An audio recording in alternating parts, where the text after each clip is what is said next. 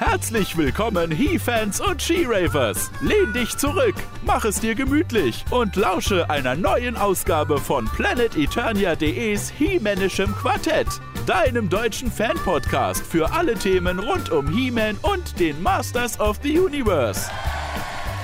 Und hier sind deine Gastgeber. Was? Scheiße, ich hab den Ton noch ran. Sorry. Was hast du gerade gesagt? Hier ist die ganze Zeit so eine dreckerte Mücke, die versucht mich zu stechen. Die fliegt die ganze Zeit rum. Ich habe hab hier immer wieder mal den Ton ausgestellt, um nach dem hauen zu machen. Und jetzt habe ich es wohl nicht ausgestellt. Ah, wunderbar. Jetzt habe ich wieder was für die Outtakes. Vielen Dank. Ja, toll.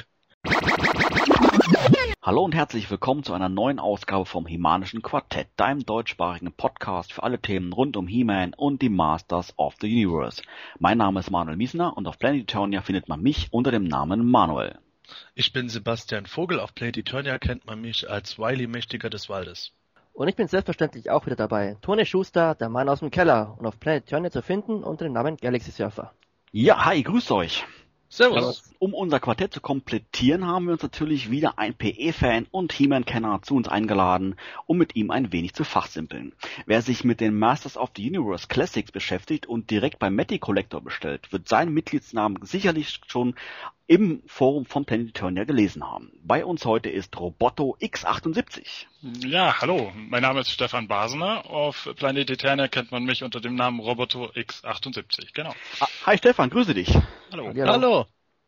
Ja, ähm, Stefan, Roboto, ist das dein Lieblingscharakter?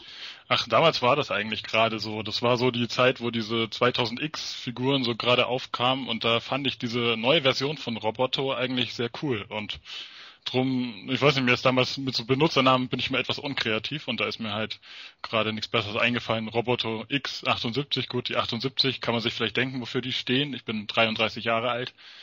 So deswegen, so ist das zustande gekommen.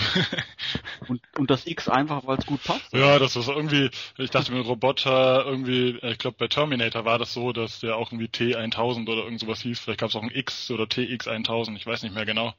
So kam dann diese Roboto X78 zusammen. Klasse, prima. Ähm, auf deiner Visitenkarte habe ich gelesen, du bist seit Oktober 2003 auf Planet Eternia angemeldet. Sozusagen eigentlich ein Gründungsmitglied. Das ist ja seit äh, eigentlich so lange wie PE selber besteht. Unglaublich. Ja, scheinbar. Also ich habe das auch äh, gesehen, dass das ungefähr so mit dem Zeitpunkt zusammenfällt. Ich weiß auch gar nicht mehr so genau, wie ich auf äh, die Seite gestoßen bin damals. Das war irgendwie über über He-Man.de, glaube ich, bin ich da am Anfang mal dahin gekommen und auf einmal war ich auf planeteternia.de und da bin ich dann bis heute hängen geblieben irgendwie. Prima, das freut uns natürlich ganz besonders. Ähm, du kommst ähm, wie ähm, der Toni und auch der Sebastian aus Bayern. Ich bin quasi heute in der, in der, Unterzahl, einziges aus Baden-Württemberg. Aber ich denke, ich werde es überstehen. Nein, kein, äh, nicht, nicht ernst nehmen, liebe Bayer, das war nur ein, nur ein Scherz. Herrgott, sag gerade noch Ramon. ja, genau. ja, ich habe es gerade schon gesagt gehabt, deinen Namen liest man ähm, sehr häufig in Verbindung mit den Masters of the Universe Classics. Ist das so dein Sammlerschwerpunkt oder interessierst du dich auch für andere Sachen, wie jetzt 2000X, die New Avengers oder auch die Figuren aus den 80er Jahren? Also zurzeit eigentlich für die äh, Classics, weil ich habe zwar so als Kind die ganzen Vintage-Sachen gehabt, nicht alle, aber sehr viele eigentlich. Und naja, die äh, New Adventures habe ich auch noch mitgemacht, weil ich die eigentlich ganz gut fand. So ein bisschen genervt hat mich daran immer nur, dass die halt von der Größe und von der Statur auch so irgendwie so gar nicht zu den anderen gepasst haben. Aber sonst habe ich die eigentlich ganz gerne gemocht. Und die hatte ich, glaube ich, auch so ziemlich komplett. Dann, naja gut, irgendwie so mit, mit 13, 14, dann war das ganze Zeug auf einmal nicht mehr so interessant. Das wanderte dann mal alles auf den Dachboden und äh, naja, dann kam dann hier Super Nintendo und Game Boy und sowas war dann mal irgendwie aktueller lange, lange Zeit hat es dann gedauert und irgendwie Anfang 2000 bin ich dann plötzlich wieder auf diese 2000X-Line gestoßen. Ich habe irgendwo im Internet diese Statue von dem neuen He-Man gesehen. Weiß bis heute eigentlich nicht, warum und wieso. Und so bin ich dann über He-Man, Org und so weiter da wieder dazugekommen. Hab dann auch meine ersten Figuren von, von der 2000X-Line sogar damals noch über Ebay aus Amerika bestellt, was ja teilweise ein recht teurer Spaß war. Also ich, wenn man da manchmal so schaut, was ich da noch gezahlt habe äh, für die Figuren, das war also ein bisschen hirnverbrannt, könnte man sagen. also irgendwie 80 Euro oder so für, für Merman und solche Sachen, ähm, was ich heute sicher nicht mehr machen würde. Und na gut, die kam ja dann in Deutschland raus und da habe ich eigentlich auch, glaube ich, so, so ziemlich alles gesammelt. Ist inzwischen natürlich alles im Keller, fein in irgendwelchen äh, Umzugskisten verstaut, weil es hier oben in der Wohnung einfach keinen Platz mehr hat. Und da befinden sich lediglich jetzt noch die Moto Classics in einer Vitrine, die aber jetzt leider auch schon wieder zum Bersten voll ist. ja, ich wollte gerade sagen, bei den Moto Classics gibt's ja auch schon eine, eine, relativ hohe Anzahl an Figuren. Also genau, gerade ist Megator gekommen und die nehmen natürlich extra viel Platz weg. Das kann ich mir gut vorstellen. Du hast gesagt, du hast als Kind auch relativ viel Sachen gehabt. Besitzt du die Sachen nach wie vor noch oder hast du dann irgendwie früher alles verkauft? Mm, nee, die besitze ich alle noch. Also ich habe ähm, ja manche Sachen, ich hatte die neulich mal, ich hatte die auf dem Dachboden von meinen Eltern eigentlich noch, die habe ich von noch gar nicht allzu langer Zeit erstmal von denen geholt und habe sie dann mal alle so durchgeschaut und war dann so ein bisschen entsetzt, wie, wie lieblos ich doch als Kind scheinbar damit umgegangen bin, dass ich die irgendwie bemalt habe teilweise und äh, ach, was alles abgebrochen war und geklebt und ich habe es dann teilweise, weil der Kleber nicht hielt, irgendwie über die Kerze das Plastik geschmolzen irgendwie so wieder zusammenzukriegen. Also äh, das ist, äh, als im Sammlerherz tut einem das natürlich weh, aber als Kind denkt man da nicht so drüber nach, aber die Sachen habe ich eigentlich alle. Ich habe mir so ein paar Sachen mal bei eBay dann neu besorgt, so ein paar Figuren, die wirklich völlig kaputt waren. Und das konnte man auch bei eBay wieder verkaufen. Also es gibt immer noch Leute, die die Sachen dann sammeln, vielleicht um irgendwelche Customs zu bauen aus den Einzelteilen oder suchen einfach nur die Waffen davon oder so. Also die kaputten habe ich verkauft und habe die dann mehr oder weniger neu. Aber das ist, wie gesagt, jetzt alles im Keller. Hast du auch Interesse an, äh, an anderen Toylines? Ich habe beispielsweise gesehen, dass du auf deiner Visitenkarte unter, unter Mask was eingestellt hast.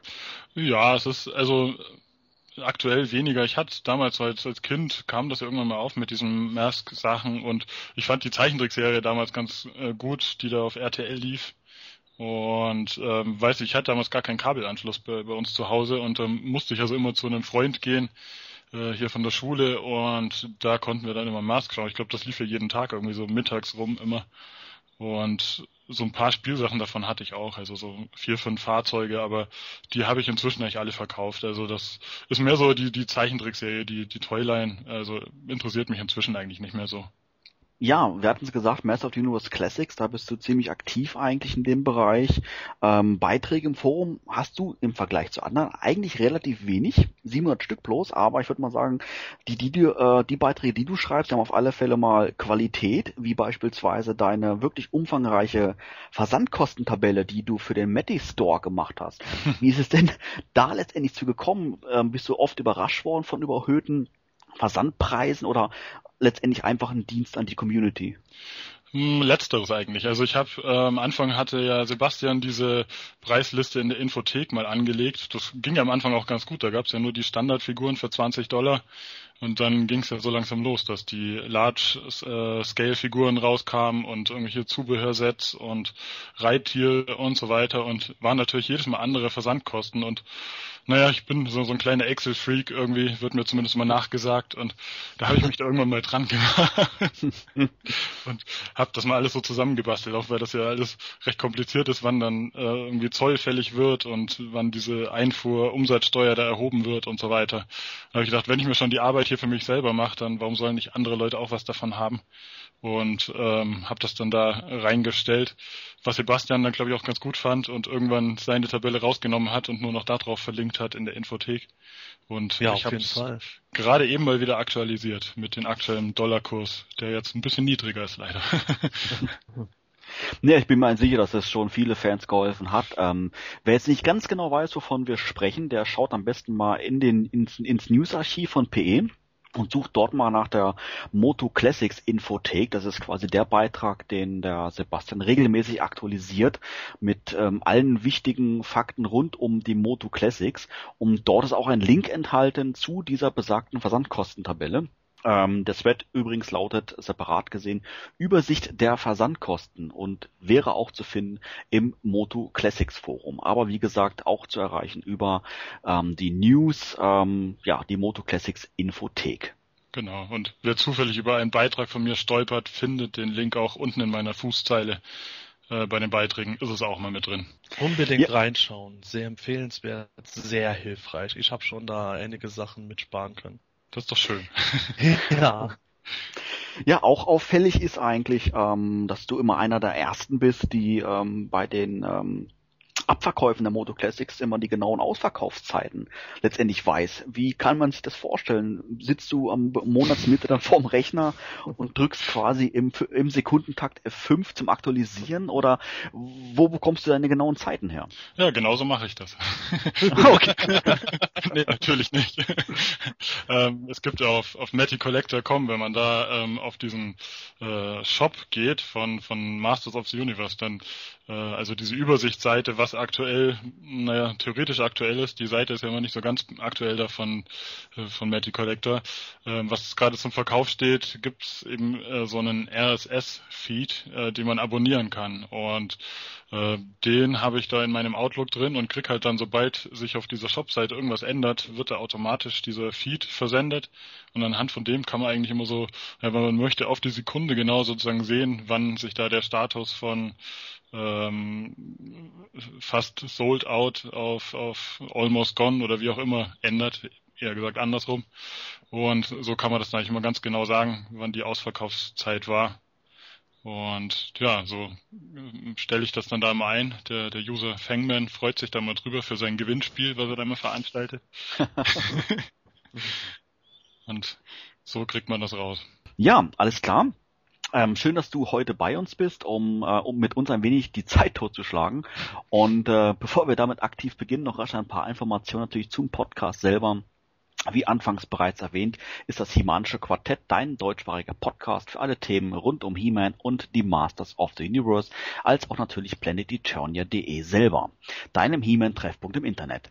Hörbar sind wir natürlich über iTunes, als auch über downloadbare MP3-Datei und auch über unseren Kanal auf YouTube. Gerade bei ähm, iTunes als auch bei YouTube empfehlen wir uns zu abonnieren, um garantiert keine Ausgabe mehr zu verpassen. Ähm, auch heute haben wir natürlich wieder viele interessante Themen zusammengestellt. Ähm, Sebastian, was liegt denn heute so an? Nerdkram. Prima. ja, los das geht's.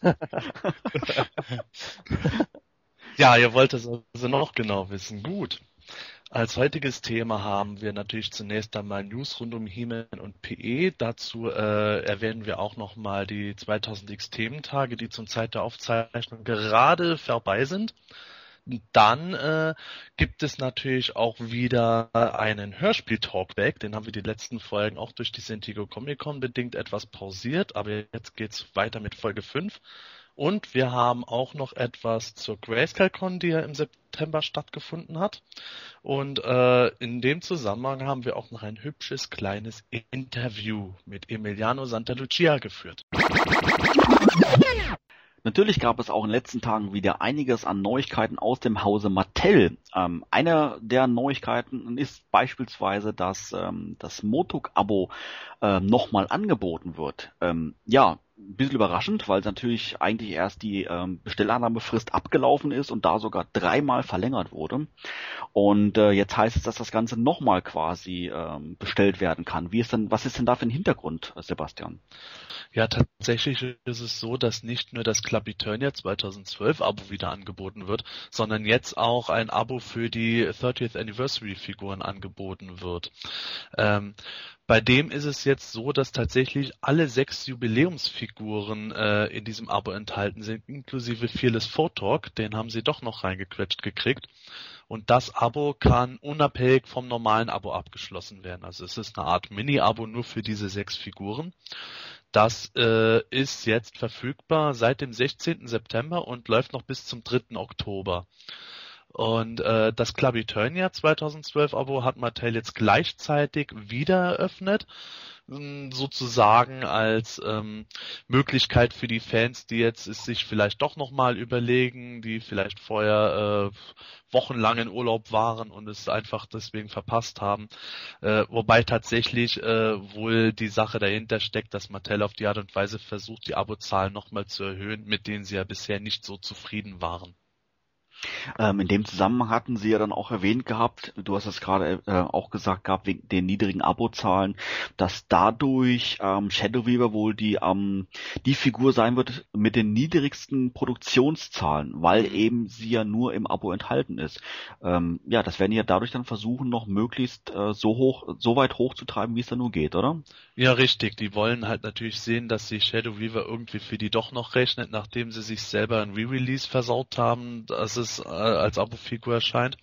Und äh, ja, es erstaunt mich, dass sie es zu dem Zeitpunkt überhaupt noch anbieten können, weil eigentlich ähm, müsste die Produktion für die ersten Figuren bereits laufen. Aber im Fall von Shadow Weaver zumindest wird es mit Sicherheit so sein, dass die nicht sofort im Januar dann erscheint, sondern etwas später, wodurch sie wieder etwas mehr Zeit haben, um die Produktion zu erhöhen. Wie war das bei den vergangenen Abos? Ich habe das jetzt gar nicht mehr so genau im Kopf. Wann sind dort die Exclusives erschienen? War das nicht immer in jedem Monat? Also im selben Monat jedes Jahr oder war das unterschiedlich?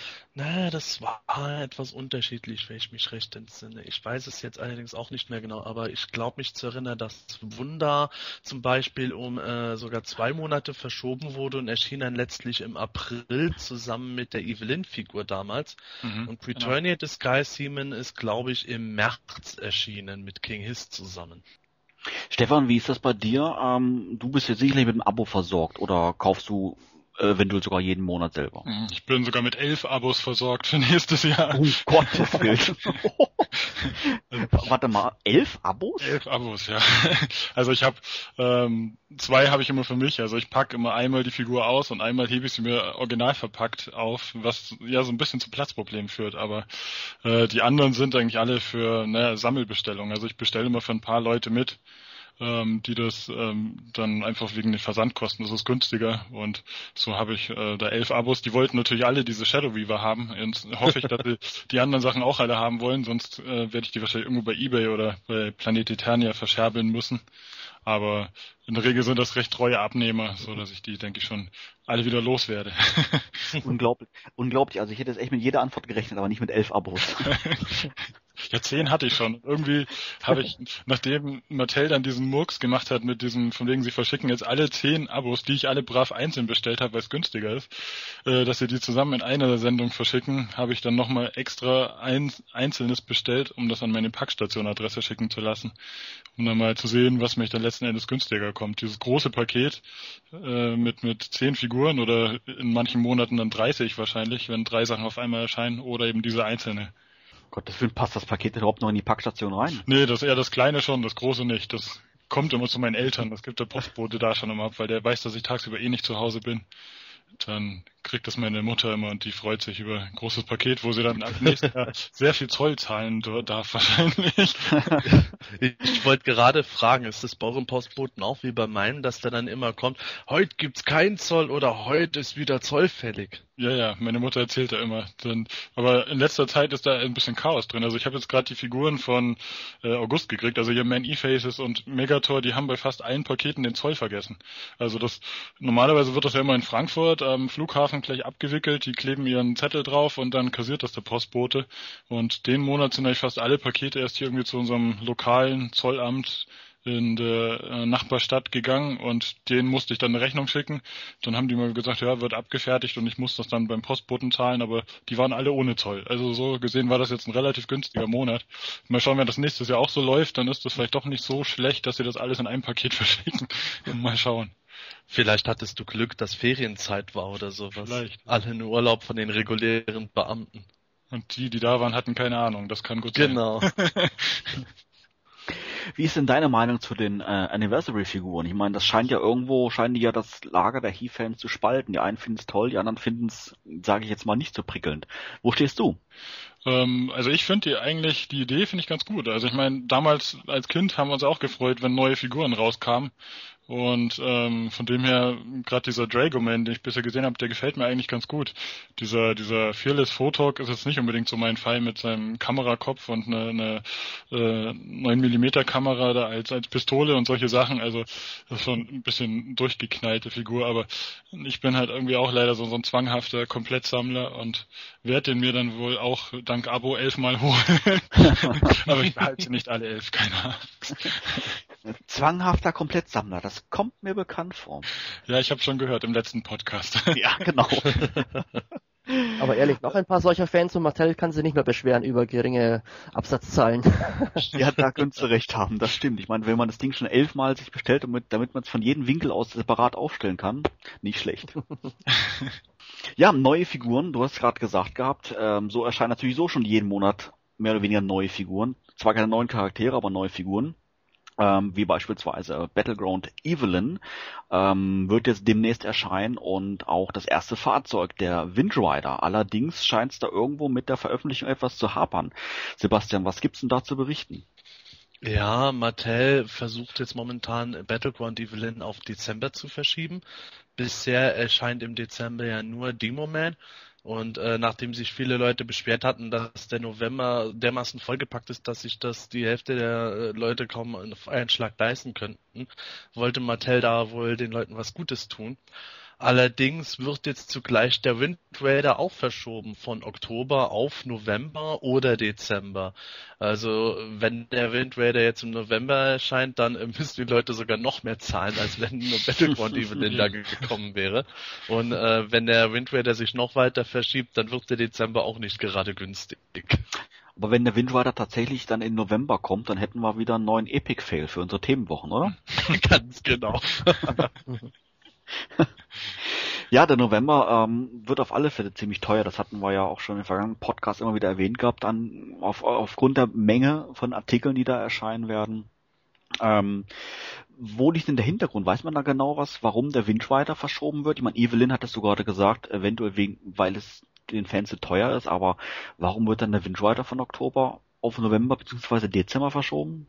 Das hat wohl was mit den Produktionen zu tun, dass äh, sich die Produktion vielleicht etwas nach hinten verschiebt, auch äh, eventuell, dass man äh, statt dem Zeitraum, wo der Wind Raider eigentlich äh, in Massen angefertigt worden wäre, was anderes reingeschoben hat oder äh, irgendwas wieder mit Lieferung. Also eine genaue Verlautbarung gab es nicht, zumal äh, die ersten Wind Raider Exemplare ja scheinbar auch auf der Grayscale Con äh, noch zu sehen waren.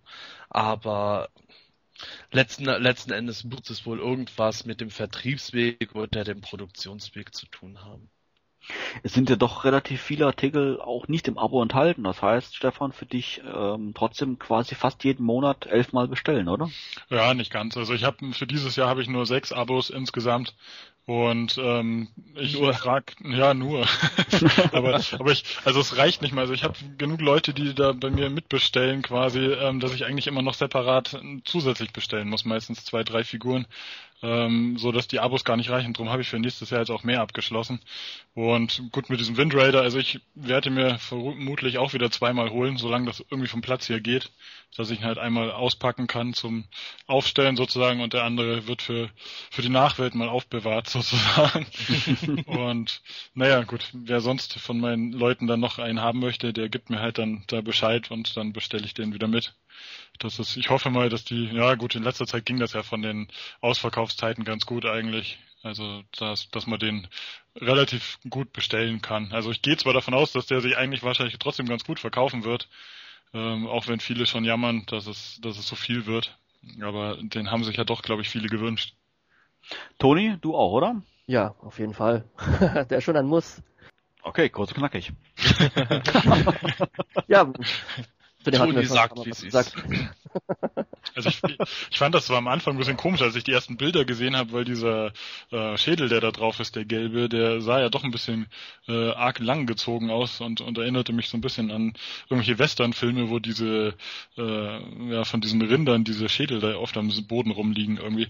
Aber also hatte ich eigentlich anders in Erinnerung so von von den 80er Jahren und ähm, naja gut, dann habe ich dieses äh, Artwork von der Verpackung dann nochmal gesehen, was die da gezeigt haben. Und ich sage, ja gut, sie haben sich halt wie bei den anderen Figuren hinten auf der Packung, diese Eight Bags, haben sie sich auch ein bisschen daran orientiert und haben den halt danach gestaltet. Also von dem her, oh Gott, sie, sie bleiben ihrer Linie treu und eigentlich sieht's ja auch nicht so schlecht aus.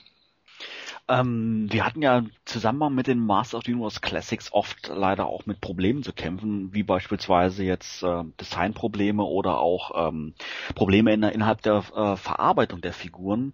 Ähm, da gab es jetzt eine ganz interessante Aktion ähm, von Mattel, ähm, die lief bis zum 13. September. Ähm, Stefan, erzähl doch mal ein bisschen was darüber. Was, was war, was gab es dort? Was, was hat Mattel veranstaltet?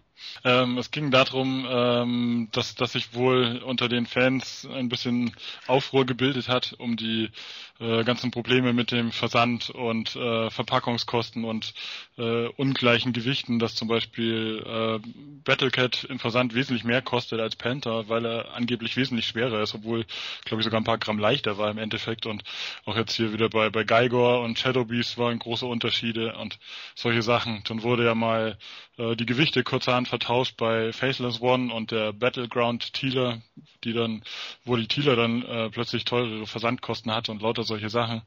Äh, wenn man sich dann an den Customer Service von Digital River gewendet hat, mm, ja, kamen meistens irgendwelche sinnlosen Standardantworten zurück, von wegen, ähm, ja, sie, sie erstatten generell keine Versandkosten oder irgendwas, also was immer nur äh, nicht entfernt eigentlich der Frage entsprochen hat. Und das ging wohl nicht nur den deutschen Fans so, auch in, international wohl. Und ja, das da hat sich dann der Scott Knightley von Mattel eben mal im Forum äh, von He-Man Org geäußert und hat eben gemeint, äh, es gab vor einer Zeit mal, ich glaube auf der San Diego Comic Con so eine Aktion, dass die Fans ihm eine Liste überreicht haben mit irgendwelchen Designmängeln, was an den Figuren vielleicht so generell verbessert werden könnte. Und sowas hätte er doch ganz gerne auch ähm, äh, für die Probleme, die da mit dem Versand und Digital River und alles, was damit zu tun hat, ähm, auftreten. Und ja, ich glaube, inzwischen ist das ja bis zum 13. Äh, September gelaufen, äh, dass diese Meldungen eingereicht werden konnten und irgendein Fan auf Heeman.org wird daraus auch so eine Liste basteln und das dann an Mattel überreichen, in der Hoffnung, dass dann sich da was bessert. Ähm, Sebastian, denkst du, dass wir da ähm, irgendwie was an Feedback mitbekommen? Wird sich Mattel dann irgendwie äußern, zu den Problemen Stellung nehmen oder wird das eher ähm, unter den Tisch fallen? Ich möchte es gerne so ausdrücken.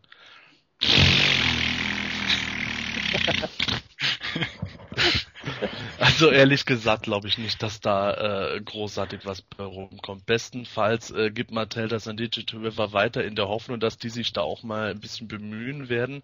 Äh, und äh, schlimmstenfalls äh, wird da nichts weiter draußen stehen, weil äh, ich glaube ehrlich gesagt, egal was da jetzt großartig äh, vonstatten geht, äh, Digital River wird es weiter irgendwo äh, wegerklären mit was weiß ich was für Entschuldigungen, warum und weshalb. Und äh, die haben ja ohnehin ihren festen Vertrag mit Mattel, aus dem äh, Mattel jetzt auch nicht so ohne weiteres rauskommt. Und ja, es, es ist schön, dass das gemacht wird, aber ich glaube erst an äh, einen Erfolg, wenn er wirklich spürbar ist. Bist du da optimistischer, Stefan? Naja, also ich weiß nicht, vielleicht wenn er sich jetzt da mal selber ähm, der Sache annimmt, der der Toy Guru vielleicht hm, ein bisschen Hoffnung habe ich schon, also aber sowas die Erfahrung gezeigt hat, ich meine, sie erzählen schon lange, man schaut sich an, äh, eventuell ein europäisches Vertriebszentrum einzurichten, was sicher nie passieren wird und irgendwelche ähm, anderen alternativen Versandarten sollen angeboten werden, auch schon, ich glaube, seit Beginn 2008 irgendwie wird es versprochen. Da ändert sich eigentlich auch nichts und also eine Zeit lang ging es ja mal ganz gut, aber in letzter Zeit äh, haben sie schon wieder einen Haufen Murks reingebracht. Jetzt hat er ja geschrieben, dass angeblich ähm, 2012 ein völlig neues Einkaufserlebnis äh, geboten werden soll. Also ich bin ja mal gespannt, was dieses völlig neue Einkaufserlebnis sein soll. Klingt ja irgendwie, ähm, ich weiß nicht, ähm, beängstigend, würde ich jetzt beinahe sagen. Tja, müssen uns überraschen lassen. Ja, dann klingelt's jeden 15. an der, äh, an der, an der Tür und dann steht, das Scott, äh, steht Scott davor. Ja, was hätten wir, hätten sie heute gerne mal. Das neue Einkaufserlebnis besteht dann darin, dass es direkt aus der asiatischen Fabrik ohne Zwischenstation in den USA an uns geschickt wird. Dadurch erhöhen sich die Versandkosten noch weiter und weitere Fehler werden nicht entdeckt. Das klingt richtig gut. Prima. Ja, ich bin der Optimist, wie er im Buche steht. Ja, komm, dann schwenken wir doch mal um. Es gibt nämlich noch mehr Neuigkeiten. kommen wir mal was zu was richtig Erfreulichem und zwar die 2000X Thementage auf Planet Eternia. Ich glaube, das sind die Thementage, die am längsten geplant wurden in der ganzen Geschichte von Planet Eternia. Ich glaube, lass mich lügen, äh, Sebastian, zwei Jahre oder was? Drei Jahre sogar. Drei Jahre. Drei Jahre wurden dran gearbeitet und immer wieder mal verschoben und ergänzt und das Programm umgestellt. Und äh, jetzt endlich haben sie stattgefunden in den letzten zwei Wochen beziehungsweise halt äh, in den ersten beiden äh, Septemberwochen und war vollgepackt mit unglaublichen 21 Reviews, ähm, 14 Toy Humors, das ist glaube ich absoluter Rekord soweit. Und natürlich gab es auch ein Gewinnspiel und viele Beiträge selbst für die Comic Area und und und. Ähm, ja, Reviews, es war ja der absolute Wahnsinn. Also ähm, wäre das jetzt nicht über so einen langen Zeitraum letztendlich entstanden, würde ich ja sagen, deine Finger müssten bluten, oder? Ja, ehrlich gesagt bluten die auch tatsächlich, weil der Großteil davon ist innerhalb der letzten vier Wochen entstanden. Oh je, oh Gott. ja, die, äh, die Bilddaten und alles habe ich schon lange vorher gemacht oder auch die Grobdaten zusammengetragen. Wie gesagt, der erste Plan begann vor drei Jahren, aber äh, die wirklich konkrete Ausarbeitung allem hat dann äh, erst, erst wirklich dieses Jahr stattgefunden. Und äh, die Texte mitunter zu tippen, das war dann überwiegend eine Arbeit in der, der letzten vier Wochen der letzte Artikel wurde sogar äh, einen Tag bevor er online ging noch fertiggestellt und ähm, ja, ich hätte es gerne etwas früher gemacht, aber dieses Jahr ist es bei mir zeitlich sehr knapp geworden, auch durch die Moto Classics, die ja in immer größerer Menge produziert werden, rezensiert werden wollen. Da habe ich eben einfach mal ein paar Nachtschichten eingelegt. Aber ging schon. Ja, ich denke aber in Summe hat sich auf alle Fälle gelohnt. Also ähm, soweit man es jetzt ähm, das erste Review, sage ich jetzt mal, über die Thementage ziehen kann, sind sie relativ gut angekommen und äh, ich denke mal, die Fans hatten oder hoffen wir viel Spaß dabei gehabt beim äh, beim Lesen und hoffen wir auch, dass hier und da äh, neue Informationen mit dabei waren, die vielleicht vorher so nicht bekannt waren. Stefan, wie schaut's bei dir aus? Warst du bei den Thementagen am Ball? Hast du jeden Tag mitgelesen oder ähm, kam es doch mal vor, dass du dann so ein, zwei Mal die Woche dann sechs, sieben, acht, neun Reviews am Stück gelesen hast? Also ich schaue ja normal schon so einmal am Tag drauf auf die Seite und war dann echt ganz überrascht von diesen Thementagen und der äh, ja, Leitartikel sozusagen der erste, den fand ich eigentlich ganz interessant, weil doch so ein paar Sachen äh, dabei waren, die ich jetzt so eigentlich noch nicht auf dem Schirm hatte. Und ja, hab, ich habe nicht alles gelesen, weil so ein paar Reviews gab es, glaube ich, auch schon mal irgendwann. Ähm, sind, glaube ich, nur ein bisschen überarbeitet worden oder wenn ich das richtig gelesen habe. Also ich habe mir schon so ein paar durchgelesen, ähm, was immer wieder interessant ist, was, was der, ähm, der Sebastian noch für Hintergrundinformationen hat, die äh, die man so eigentlich noch nicht kannte. Und aber alles habe ich dann gar nicht geschafft. Das war mir dann echt fast zu viel zum Lesen. Was ich natürlich immer angeschaut habe, waren die die Toy Humors, weil die finde ich einfach genial irgendwie. Dankeschön. Ja, ja was, ähm, was die Reviews betrifft, die schon mal online waren, ist es tatsächlich so, dass etliche von den Toy Reviews äh, schon mal in der Anfangszeit von PE online gegangen sind. Aber mittlerweile waren die natürlich äh, bei weitem nicht mehr auf neuem Standard. Also die alten Reviews, das waren halt noch sehr knappe Textdateien ohne großartige Bilder, vielleicht ein oder zwei Werbefotos dabei und das war's dann. Und die haben wir dann alle auf Vordermann gebracht und im Grunde äh, kom komplett neu geschrieben, da ist so gut wie gar nichts mehr übernommen worden, wodurch das, wodurch das Ganze eigentlich wie was Neues war. Und ähm, die zwei Reviews zu oder vielmehr die zwei Sammelreviews zu den Repaints sowie das Review über Beastman äh, war vorher noch nie überhaupt online.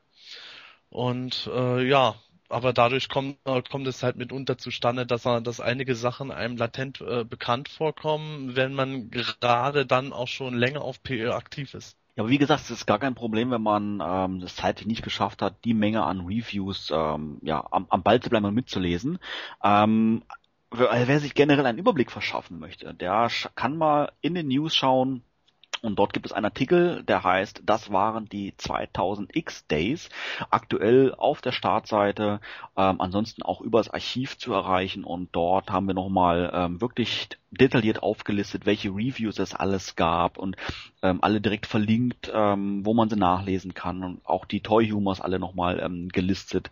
Und wer sich da, wie gesagt, generell nochmal einen Überblick verschaffen möchte über die Thementage, äh, Anfang September, der ist in diesem Artikel auf alle Fälle richtig. Ja, also ich muss ja zugeben, dass es wirklich eine geballte Ladung an Reviews waren. Und ich bin jetzt noch nicht dazu gekommen, alle durchzulesen, aber ich habe es mir fest vorgenommen, weil es sind doch sehr viele Hintergrundinformationen dabei, die mir nicht bekannt waren und da lohnt sich da schon ein Blick wirklich. Ja, bei den 2000X Thementagen gab es natürlich auch ein Gewinnspiel und zwar haben wir verlost ähm, einen Battlesound He-Man und einen Battlesound Skeletor ähm, in der englischen Fassung, das heißt mit englischen Sprachchip und auf englischer Karte die zwar zugegebenermaßen nicht mehr perfekt ist, aber die Figur natürlich in 1A Zustand. Ähm, ja, eine freundliche Spende von Zeichentier, ähm, vom Planeturnia Mitglied Zeichentier. Vielen herzlichen Dank an dieser Stelle. Und ähm, ja, verlost wurden diese beiden Figuren unter allen Kommentaren, die zu den Reviews im Rahmen der Thementage veröffentlichten Reviews gegeben wurden. Und ähm, dort haben wir jetzt einen Gewinner gezogen und ähm, gewonnen hat. Megator 78 aka Nikolas H. aus Ahlfeld in Niedersachsen. Herzlichen Glückwunsch. Gratuliere. Ja, wenn du uns zuhörst, dann ähm, möchte ich dich bitten, ähm, mir deine Adresse zuzumailen, damit wir dir dann deinen Gewinn dann zeitnah dann auch zuschicken können.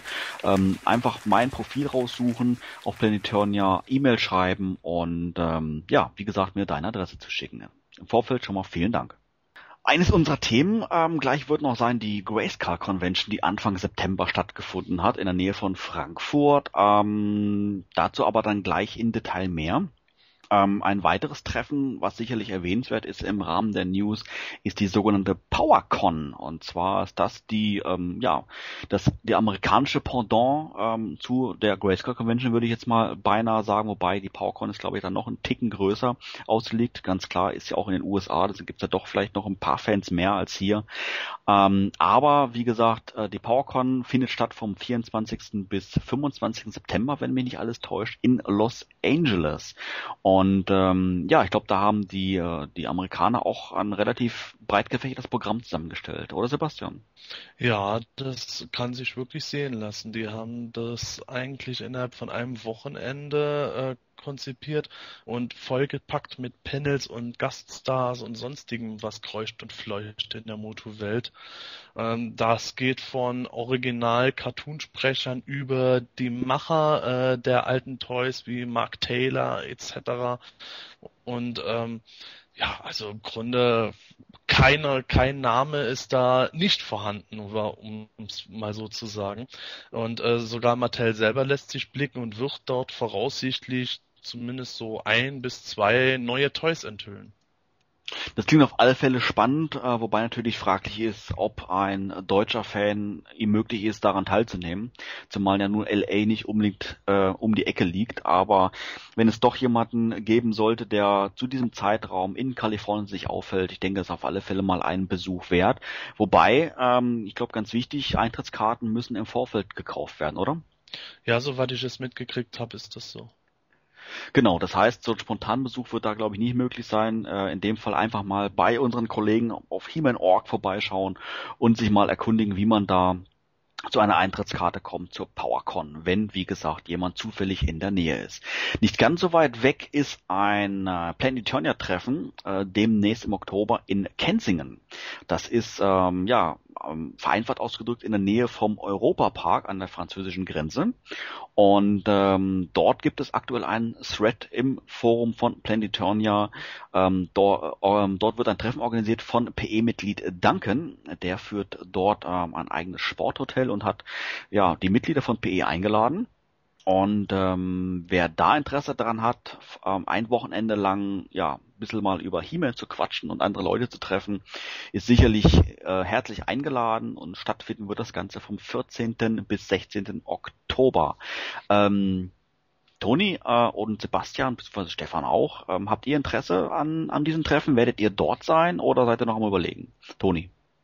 Also prinzipiell würde ich gerne mal auf ein solches Treffen gehen. Bei mir ist halt immer nur das Problem, dass ich von der Arbeit her sehr wenig Zeit habe und meistens bleibt mir dann nur Sonntag übrig und da lohnt sich das auch nicht wirklich. Stefan, wie schaut's bei dir aus? Ich weiß nicht genau, wie weit du jetzt von Kensingen entfernt bist, beziehungsweise vom Europapark. Lohnt sich da eine Fahrt für dich?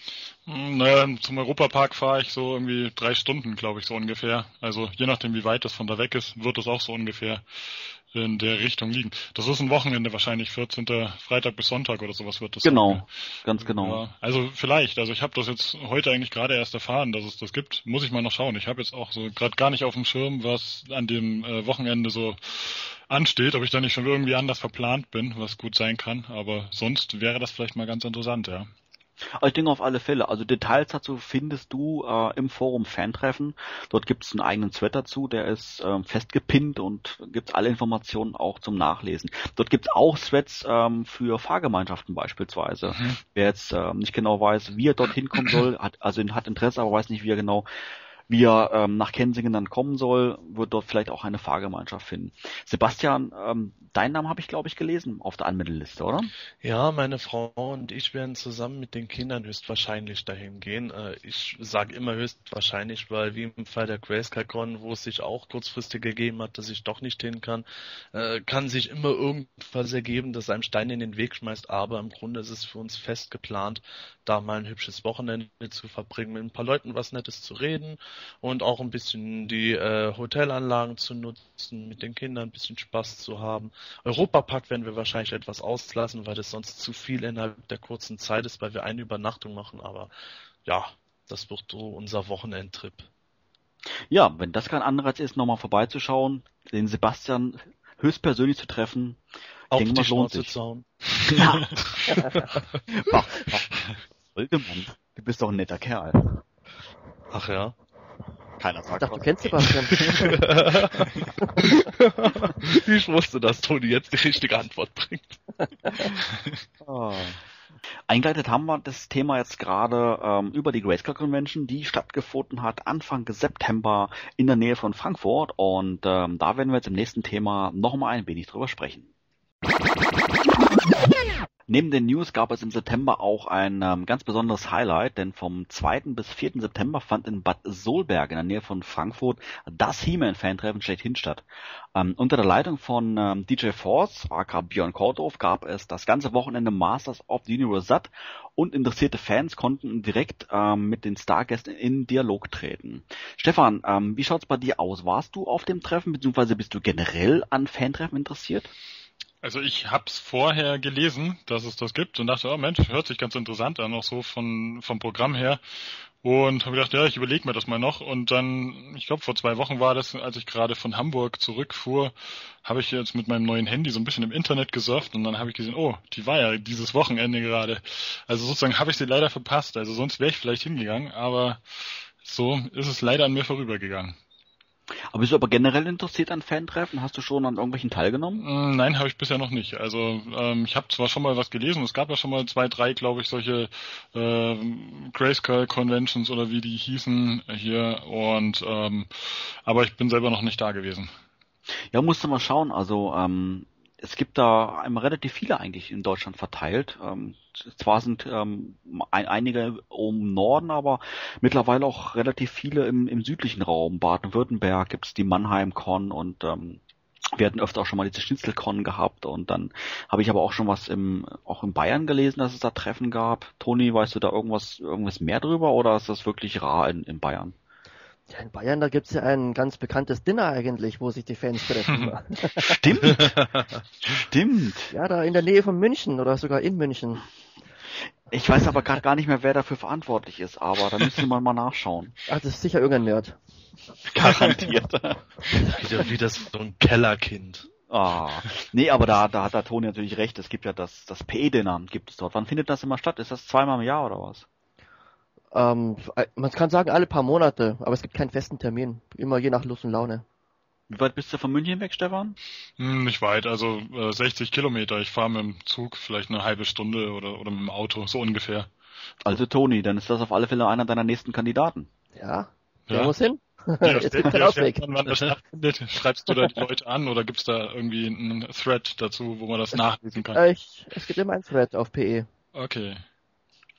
Ähm, ja, ich hatte gerade bereits ähm, erwähnt gehabt, dass auch der ein oder andere Stargast vertreten war ähm, auf der Grayscale Convention, wie beispielsweise James Buster Toons E-Talk und auch Emiliano Santa Lucia. Ähm, speziell letzterer ist im Rahmen der Planet Eternia 2000 X-Thementage das ein oder andere Mal in unseren Reviews genannt worden, denn ähm, er war unter anderem maßgeblich an den 2000 X-Comics beteiligt. Ähm, dass den Besuchern die Convention gefallen hat, das haben wir ja im Forum schon äh, hier und da gelesen. Aber wie steht es denn da um Emiliano Santa Lucia selber? Ähm, unser rasender Reporter Jens Acker Nightstalker hat sich ähm, nach der Convention mit ihm ein wenig unterhalten und gefragt, wie ihm das Treffen und auch die deutsche Fangemeinde gefallen hat. Ähm, und da hören wir jetzt einmal rein. Viel Spaß. Waren Sie das erste Mal in Deutschland auf einer Convention? Ja, richtig. Wie waren Ihre Eindrücke von der Grayskull Convention? Wie war es für Sie dabei zu sein? Zunächst möchte ich sagen, dass ähm, sie ganz anders als eine US-Convention war. Natürlich ähm, war ich noch nie auf einer He-Man-Con, da es bisher keine in, in den USA gab. Ähm, aber auf der deutschen Con lief alles sehr freundlich und vertraulich ab. Es war eher wie ein großes Fantreff mit vielen, vielen He-Fans. Alle waren miteinander befreundet oder bekannten sich. Es war eher wie auf ähm, einer Familienfeier als eine Großveranstaltung. Für mich und James Etok war das eine gute und ganz neue Erfahrung und ähm, wir hatten viel Spaß. Es war erfrischend, mit so vielen Leuten dauernd über He-Man zu reden, zu zeichnen und die ganz tollen Sachen zu sehen, die deutschen Fans kreieren. So many people talking He-Man all the time. I was sketching all the time and I was very happy to do it. I was at the panels. Uh, I, I was able to, to see also all the cool stuff that German fans uh, do, which is really quite a lot more than any other any other community I've seen. Uh, I noticed that they are more proactive in general. Mm, they they do lot of cool stuff. The costumes I've seen were awesome. Uh, the props Björn created were awesome. I mean, everybody Ich habe noch nie eine Fan-Community gesehen, die so viel macht. Die Deutschen sind wirklich sehr äh, ähm, proaktiver. Die Kostüme und Waffen waren großartig. Jeder zeichnete oder macht etwas anderes, um aktiv in der Community mitzuwirken. Das war ein tolles Gefühl, denn als ich mastersunbound.com machte, ging es immer darum, die Fans so gut wie möglich zu motivieren, sich aktiv mit He-Man zu beschäftigen und ähm, ihn durch die Fans und ihre Werke fortleben zu lassen. Das ist genau das, was die deutschen Fans tun und was uns umgehauen hat. let him in live through the fans, and that's exactly what uh, German fans do. And ich kann es wirklich kaum erwarten, nächstes Jahr wiederzukommen. Also natürlich vorausgesetzt, dass ihr mich auch äh, wieder dabei haben wollt. Aber ich würde sehr gerne wiederkommen. Ich glaube, allein heute habe ich auf Facebook mehr Freundschaftsanfragen erhalten als in meiner ganzen ersten Woche auf Facebook. Seit ich wieder zu Hause bin, dürften es so ähm, um die 30 Anfragen gewesen sein. Like I, I really got like 30 requests since since I came back. It was a lot. In dem Augenblick, als ich sie da so in der prallen Sonne sitzen und Bilder zeichnen sah, da sagte ich zu mir selbst, wie schafft er das, in der Hitze Bilder zu zeichnen? War ihm nicht warm? Wasn't too hot for you? It was hard at the beginning because I was really out of shape at sketching. Am Anfang war es schwierig, weil ich außer Form war. In den letzten vier Jahren habe ich nur digital gezeichnet, was etwas ganz anderes ist als ähm, Skizzieren von Hand. Außerdem mache ich aus beruflichen Gründen keine Comicmotive mehr, deshalb muss ich nichts mehr ausbessern oder tuschen. Meine Arbeiten sollen nicht schön aussehen, sondern zweckmäßig der Idee hinter dem Projekt oder Design illustrieren. Natürlich will ich, dass sie gut sind, aber du hast ein ganz anderes Ziel als bei einem Comic-Cover. Es geht mehr um die Formen und Farben. Wenn ich aber eine Skizze für einen Fan zeichne, soll sie zwar klein, aber trotzdem schön sein, damit man ähm, sie sich zum Beispiel an die Wand hängen kann. you know the lines don't don't need to be perfectly straight uh, you, you have a, just a different approach with concept art. It's more instinctive. It's more about the shapes. It's more about the colors. It's more about the feeling. So when you do a sketch for fans, you just want to do some something tiny but pretty that Und wenn ich außer Form bin, sehen die ersten Zeichnungen für mich selbst wirklich äh, nicht gut aus. Ich habe zwar mein Bestes getan, aber wenn ich könnte, würde ich sie nochmal alle neu machen. Als ich mich wieder dran gewöhnt hatte, lief es samstags schon besser und am Sonntagmorgen habe ich dann ziemlich viele Skizzen in kurzer Zeit raushauen können, was James ziemlich erstaunte. Ich habe überwiegend Gesichter und Büsten gezeichnet, aber versucht, sie für jeden Fan wertvoll zu gestalten. I had to crank out on a lot of them in a very short time. That that's when James got so surprised. And I, I, I did most mostly faces and busts, but I managed to make them worthy for the fan. Even so I was Ich weiß nicht, wie viele ich pro Stunde geschafft habe, aber es war echt viel. Ich zeichnete einen King Hiss, der mir selbst riesig gefiel, oder auch eine gute Zauberin, bei der erkennbar ist, dass sie ihre Arme ausgebreitet hatte. Wenn du in Fahrt kommst und das Gefühl bekommst, dass deine Hand endlich das tut, was du auch willst, dann hast du selbst auch äh, mehr Spaß daran.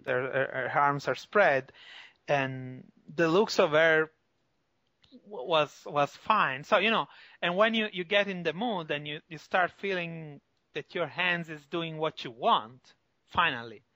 Deshalb habe ich am dritten Tag völlig das Essen, Trinken und auf Toilette gehen vergessen und dachte nur, okay, machen wir weiter. Alle Leute, die hier sind, wollen ihre Skizze haben.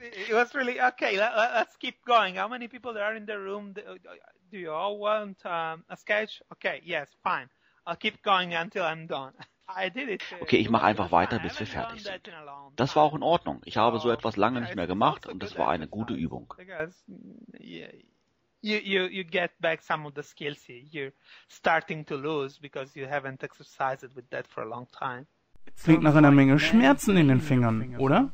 No, no, no, no. no, not at, not at all. Actually, I, I was explaining to, to one of the guys, uh, with sketching, uh, Uh, nein, nein, überhaupt nicht. Wie ich einem der Gäste erklärte, ist das Skizzieren nicht so schlimm, ähm, weil du ständig die Position deines Stiftes oder Pinsels wechselst. Was für die Hand oder vielmehr das Handgelenk schlecht ist, ist immer dieselbe Art von Bewegung. For the hand, actually for the wrist. The wrist is the most delicate part. Uh, what is bad for, for the wrist are repetitive movements. So actually, I got some bad inflammation uh, at the beginning of the year. Uh, Tatsächlich hatte ich mir Anfang des Jahres eine üble Entzündung beim Malen zugezogen, weil die Tafel zu hoch stand und sich mein Handgelenk immer in einem äh, seltsamen Winkel bewegte. Deshalb musste ich meine Sitzposition angleichen. And of course, from time to time, when I do a lot of this intensive painting where you just, you know, you repeat the same stroke over and over Mhm. Wenn ich intensiv male und denselben Strich immer und immer wieder tausendmal in der Minute mache, dann kann sich das Handgelenk entzünden. Aber Zeichnen ist nicht so schlimm.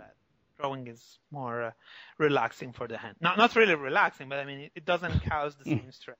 Wissen Sie, wie viele Bilder Sie dieses Wochenende gezeichnet haben? Nein, ich würde sagen mehr als 40. Mehr als 40?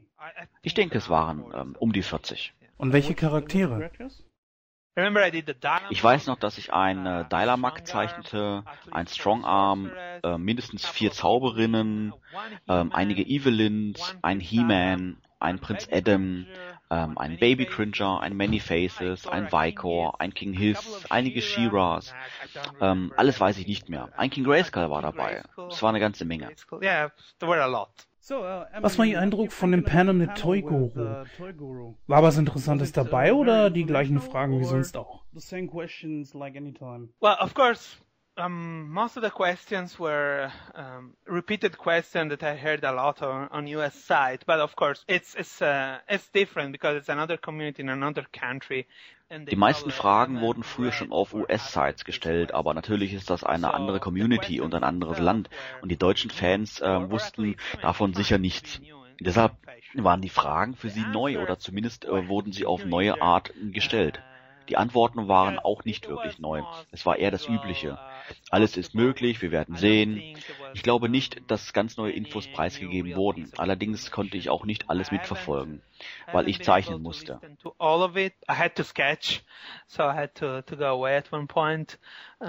Yeah, m- most of the questions were have been answered with yeah, it's something that we're looking into, but it's not planned yet, or it's on the table, but it's not planned, or um, you'll have to wait and see. It's Die meisten Antworten liefen nach dem Schema ab, alles ist möglich, derzeit ist nichts geplant, mal abwarten, was kommt. Es sei denn, ich habe selbst etwas verpasst, ansonsten aber nichts Neues. Uh, being sculpted at the moment for PowerCon, or maybe I'm mixing this information for, with something I read uh, on the question and answer on, uh, on the forum. I'm not sure. But yeah, nothing, nothing new. Haben Sie bemerkt, dass Toigu in seinem Bett lag? Yes, yeah, it was. Ja, man konnte sehen, dass er im Bett lag. Yeah, you could tell. Das war nur so. Als ich die Bilder sah, fragte ich mich, was das hinter ihm war. Wo ist er? Auf einem Stuhl? Nein, er lag im Bett und futterte was dabei. Yeah, no, no. I think he said at the beginning that he wasn't at Mattel. But yeah, what, what was the question about New Adventure? Ich stellte die Frage, ob es nicht möglich ist, zwei NA-Charaktere in einem Jahr zu bringen, weil wenn die Line eines Tages am Ende ist, viele Charaktere noch nicht erschienen sind. Denn wenn ich nach 2009 zurückblicke, da war Optik, nein, das war 2010, äh, 2011 kommt Ikarius, das dauert sehr lange. Da werden eine Menge Figuren fehlen, wenn die nur einen Charakter pro Jahr bringen one character in one year. Yeah, it would take. Uh, how many characters there were in New Adventure? Uh, 20, about 20, 20 something. Mm, not really. I believe it's 15, Nicht wirklich. Ich glaube, es waren 15 oder 16. Glauben Sie eigentlich, dass die Line bis 2021 durchhalten wird? If it will last that long, uh, well, I don't know. It's quite a, I mean, a, a long time for, for a toy line. If they do something else in the meantime, hm, ob sie so lange hält, das ist eine ziemlich lange Zeit für eine Toyline. Wenn in der Zwischenzeit noch etwas anderes außerhalb der Moto Classics verwirklicht wird, wie eine auf Kinder ausgerichtete Reihe oder ein Cartoon oder ein Kinofilm, dann hält das die Masters generell am Leben und ich denke auch die Master of Universe Classics. Sieben bis acht Jahre noch weiter zu bestehen ist eine, eine lange Zeit aber wenn etwas anderes geschieht und sie die Classics nicht genau deshalb einstellen, dann denke ich, dass die Toyline andauern kann. Ich bin nicht sicher, ob sie so lange überleben kann, aber sie hätte definitiv eine bessere Chance.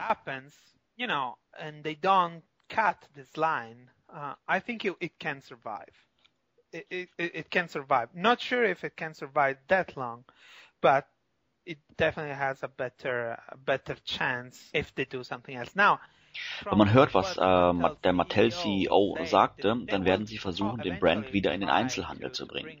Nicht zwangsläufig die Classics, aber etwas in Verbindung mit einem neuen Cartoon oder Film, um zu tun, was Hasbro während der letzten Jahre bereits getan hat.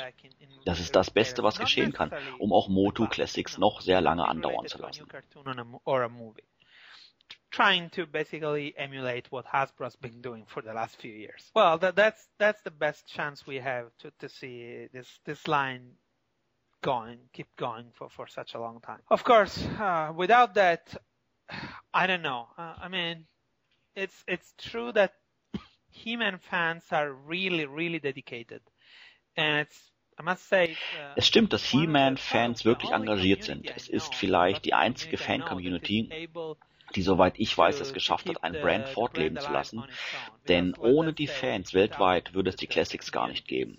Das ist keine Reihe, die geschaffen wurde, nur weil Mattel sicher war, damit Geld zu machen. Man wusste, wer die Toys kaufen würde und einige Leute glaubten fest daran und der Erfolg überraschte Mattel dann selbst. Ich bin sicher, dass wir die Reihe lange Zeit am Leben halten können. Ich bin mir nur nicht sicher, ob sie so lange bestehen kann.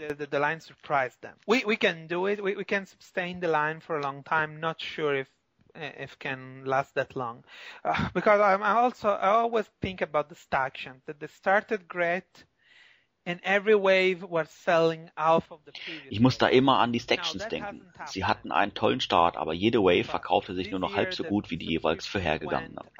Das ist bei den Classics bisher nicht geschehen. Dieses Jahr war die Zahl der Abonnements etwas niedriger. Etwas, aber nicht viel. Nächstes Jahr wird interessant, aber Mattel muss sich bei der Fankommunikation verbessern. Beim Kundenservice, mit Digital River, sie müssen Qualitätsmängel vermeiden. Ich denke aber wirklich nicht, dass die Charakterwahl ein Problem ist. River and customer service. Try to avoid quality issues. I, I really don't think there is a problem with character selection. Um, It's because every time new figures are revealed, there, will, there is a factions, and I hate faction. Yeah, I hate all the factions. I mean, just the fact that factions exist. Immer wenn neue Charaktere enthüllt werden, gibt es eine Gruppe dagegen und eine dafür. Es gibt immer eine Fraktion, die sich beschwert, aber die Wahrheit ist, dass Mattel versucht, die Figuren ausgewogen zu mischen. Und mit nur zwölf Charakteren im Jahr und ein paar Extras kann man nicht jede Fraktion immer zufriedenstellen. Die Filmation-Charaktere werden das zusätzlich erschweren, weil es die Toyline noch viel stärker erweitert. Aber auch ohne jemandem etwas Böses zu wollen, ich würde lieber Huntara nehmen als Bikini Tila. Nicht, dass äh, man mich falsch versteht. Ich finde Bikini Tila toll. But I will take Huntara over Bikini Tila. Well, and and and, and don't get it, get me wrong. I'm really happy about uh, about Bikini Tila. You know, when when Vicor came out, I wasn't that excited, just because you know the whole multiple hand, the bios things. Als Vigor erschien, ähm, war ich nicht so begeistert wegen den diversen He-Mans in der Biografie und wie die Figur in die Geschichte reingezwungen wurde. Aber das hat sich mit Demo-Man geändert, weil ich mich gar nicht ähm, mehr für die Biografien interessiere, aber ich es großartig finde, dass die Four Horsemen, die Originalskizzen von Mark Taylor und irgendwann vielleicht auch anderen damaligen Künstlern umsetzen. Es ist nur so, dass ähm, Star Wars-Fans es gewohnt sind, Figuren zu kriegen, die auf den Konzepten Konzepten von Ralph McQuarrie basieren. Und für mich äh, sind Sachen wie Vico genau dasselbe. Zum Konzept zurückzukehren und eine Hommage zu kreieren. Ehrlich gesagt wünschte ich, die 30 Anniversary Figuren wären etwas äh, in der Art, dass sie zu den Ursprüngen der Masters zurückgehen und etwas damit machen. Wie der He-Man mit Helm und Dolch im Stiefel. Man at Arms mit der Kettenrüstung und dem Kinnbart. Mark Taylor's design and try to, you know, to do variation of all the main character with the specific designs, you know, with the different belt, a man with the helmet, with the horns, the dagger in his boots, man at arms with the conquistador's helmet and the chainmail around his head and the goatee that he had in the original design. Uh, I, I, know most, not all of this stuff is uh, is well known right now, but it will be Nicht alles von diesen Sachen ist momentan öffentlich bekannt, aber das wird sich in ein paar Wochen ändern, wenn der Power and Honor Katalog erschienen ist. Diese Konzepte als Toys zu sehen ist wirklich cool. Mir fällt es nur schwer, mich zu entscheiden, was ich davon gerne sehen würde. Ich meine, ich möchte gerne die ganzen Filmation-Charaktere, aber ich hätte auch wirklich gerne diese Frühentwürfe als Figuren, wie den äh, gelben und grünen Redlaw, der so beinahe auch in der einen Cartoon-Folge zu sehen gewesen wäre. Es gibt so viele tolle Sachen, die man machen könnte, und zwölf Figuren im Jahr reichen dafür gar nicht aus. Wir können nur eine gewisse Menge kaufen und es ist wichtig, dass wir nicht nach zu viel Toys pro Jahr fragen. Ich denke, dass wir gerade den Punkt erreichen, ab dem nicht noch mehr Figuren im Jahr erscheinen können. Aber ist das ein Argument, um Castle Grayskull nicht zu produzieren? Ich bin mir da nicht sicher, aber ich glaube, dass so oder so dieselbe Anzahl Leute ein Castle Grayskull kaufen würde. Die Frage ist natürlich, ob diese Anzahl die Produktionskosten rechtfertigen könnte, welche wirklich hoch wären. Da lügt Mattel sicherlich nicht. The problem, of course, is if that number is enough to justify the cost, which is a lot, which is really a lot. They're not lying about that.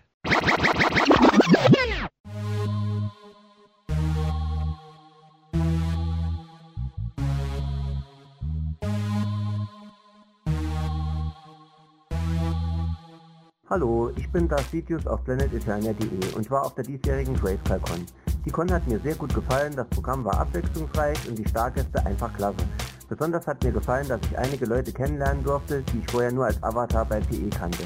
Und der direkte Kontakt zu den Stars. Ich freue mich schon auf die nächste Con. Ja, was sagt der Team dazu? Ja, sehr, sehr schöne Veranstaltung. Ähm, Respekt an, an, an Björn für die ganze Organisation, was er hier alles auf die Beine gestellt hat. Location an sich ist eigentlich auch sehr schön. Das Gelände, die Leute, die Gaststars, alle sehr, sehr nett. Einziger Wermungstropfen ist auf jeden Fall, wo die Location ist, mitten am Arsch der Welt, statt irgendwo zentral. Aber gut, wenn man leider nichts anderes bekommt. Ähm, nichtsdestotrotz, sehr, sehr schöne Veranstaltung. Viele Events, die gleichzeitig gelaufen sind übers Panel. Ganz besonders toll das Live-Hörspiel. Der Herr von Hirschhausen, Hirschhausen, Engelhardt, wie auch immer heißt. Super netter Typ. Ich weiß, dass das im Podcast kommt. Ja, ich weiß, was im Podcast kommt, ist großartig. Ja, So viel dazu. Im Großen und Ganzen hat es mir Spaß gemacht. Wir hatten ein paar ruhige Minuten, ähm, aber die Atmosphäre und die Organisation sonst, ähm, also Respekt, was der Björn so alles ähm, organisiert hat. Ich weiß nicht, wer da noch alles mitgewirkt hat, alles was hier im orangenen T-Shirt rumrennt, wird wohl irgendwie beteiligt gewesen sein. Also im Großen und Ganzen Respekt. Ähm, ich meine, ich sag's ungern, aber ähm, mit der Organisation hat es nicht ganz so toll geklappt, aber ähm, ich glaube, da musste Björn auch ein wenig zu viel auf einmal alleine machen. Aber sonst würde ich sagen, so im Großen und Ganzen war das schon in Ordnung.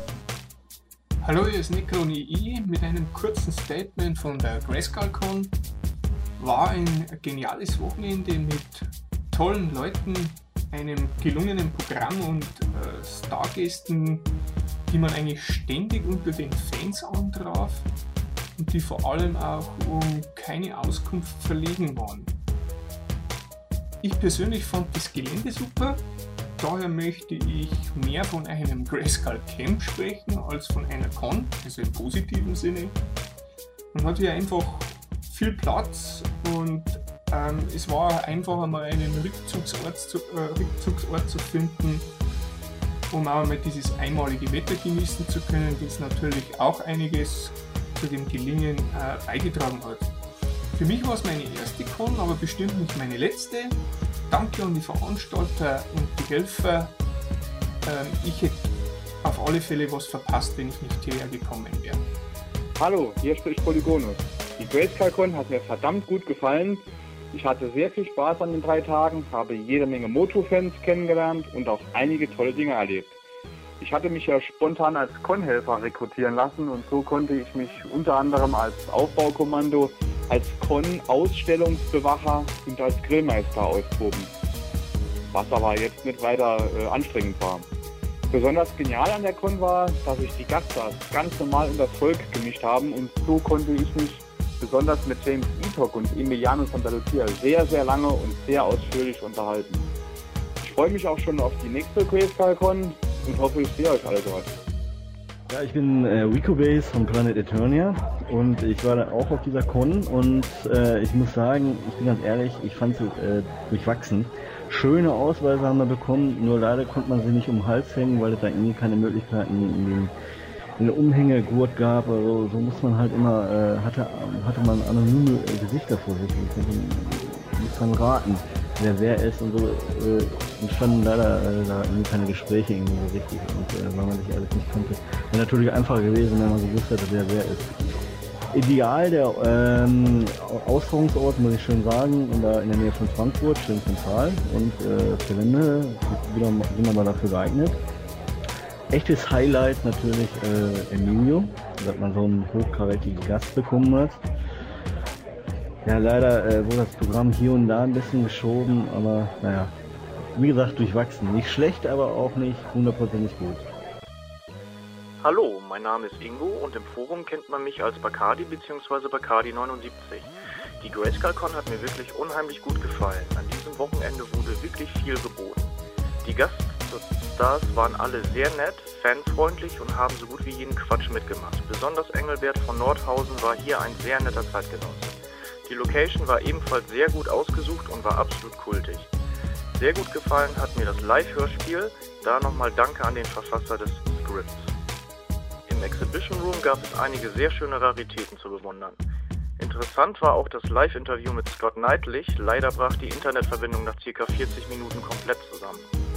Dass bei so einem Aufgebot nicht immer alles hundertprozentig funktioniert, ist logisch. Aber die Ausfälle und Verschiebungen waren vertretbar da es aber auch die erste Convention in dieser Größenordnung war. Beim nächsten Mal ist man halt darauf vorbereitet.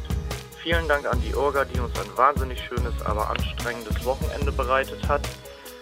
Und ganz, einen ganz besonderen Dank an DJ Force, der während der ganzen Convention alles für die Fans getan hat. Eine Convention von Fans für Fans. Ich kann jedem nur einmal empfehlen, bei so einer He-Man Convention vorbeizuschauen.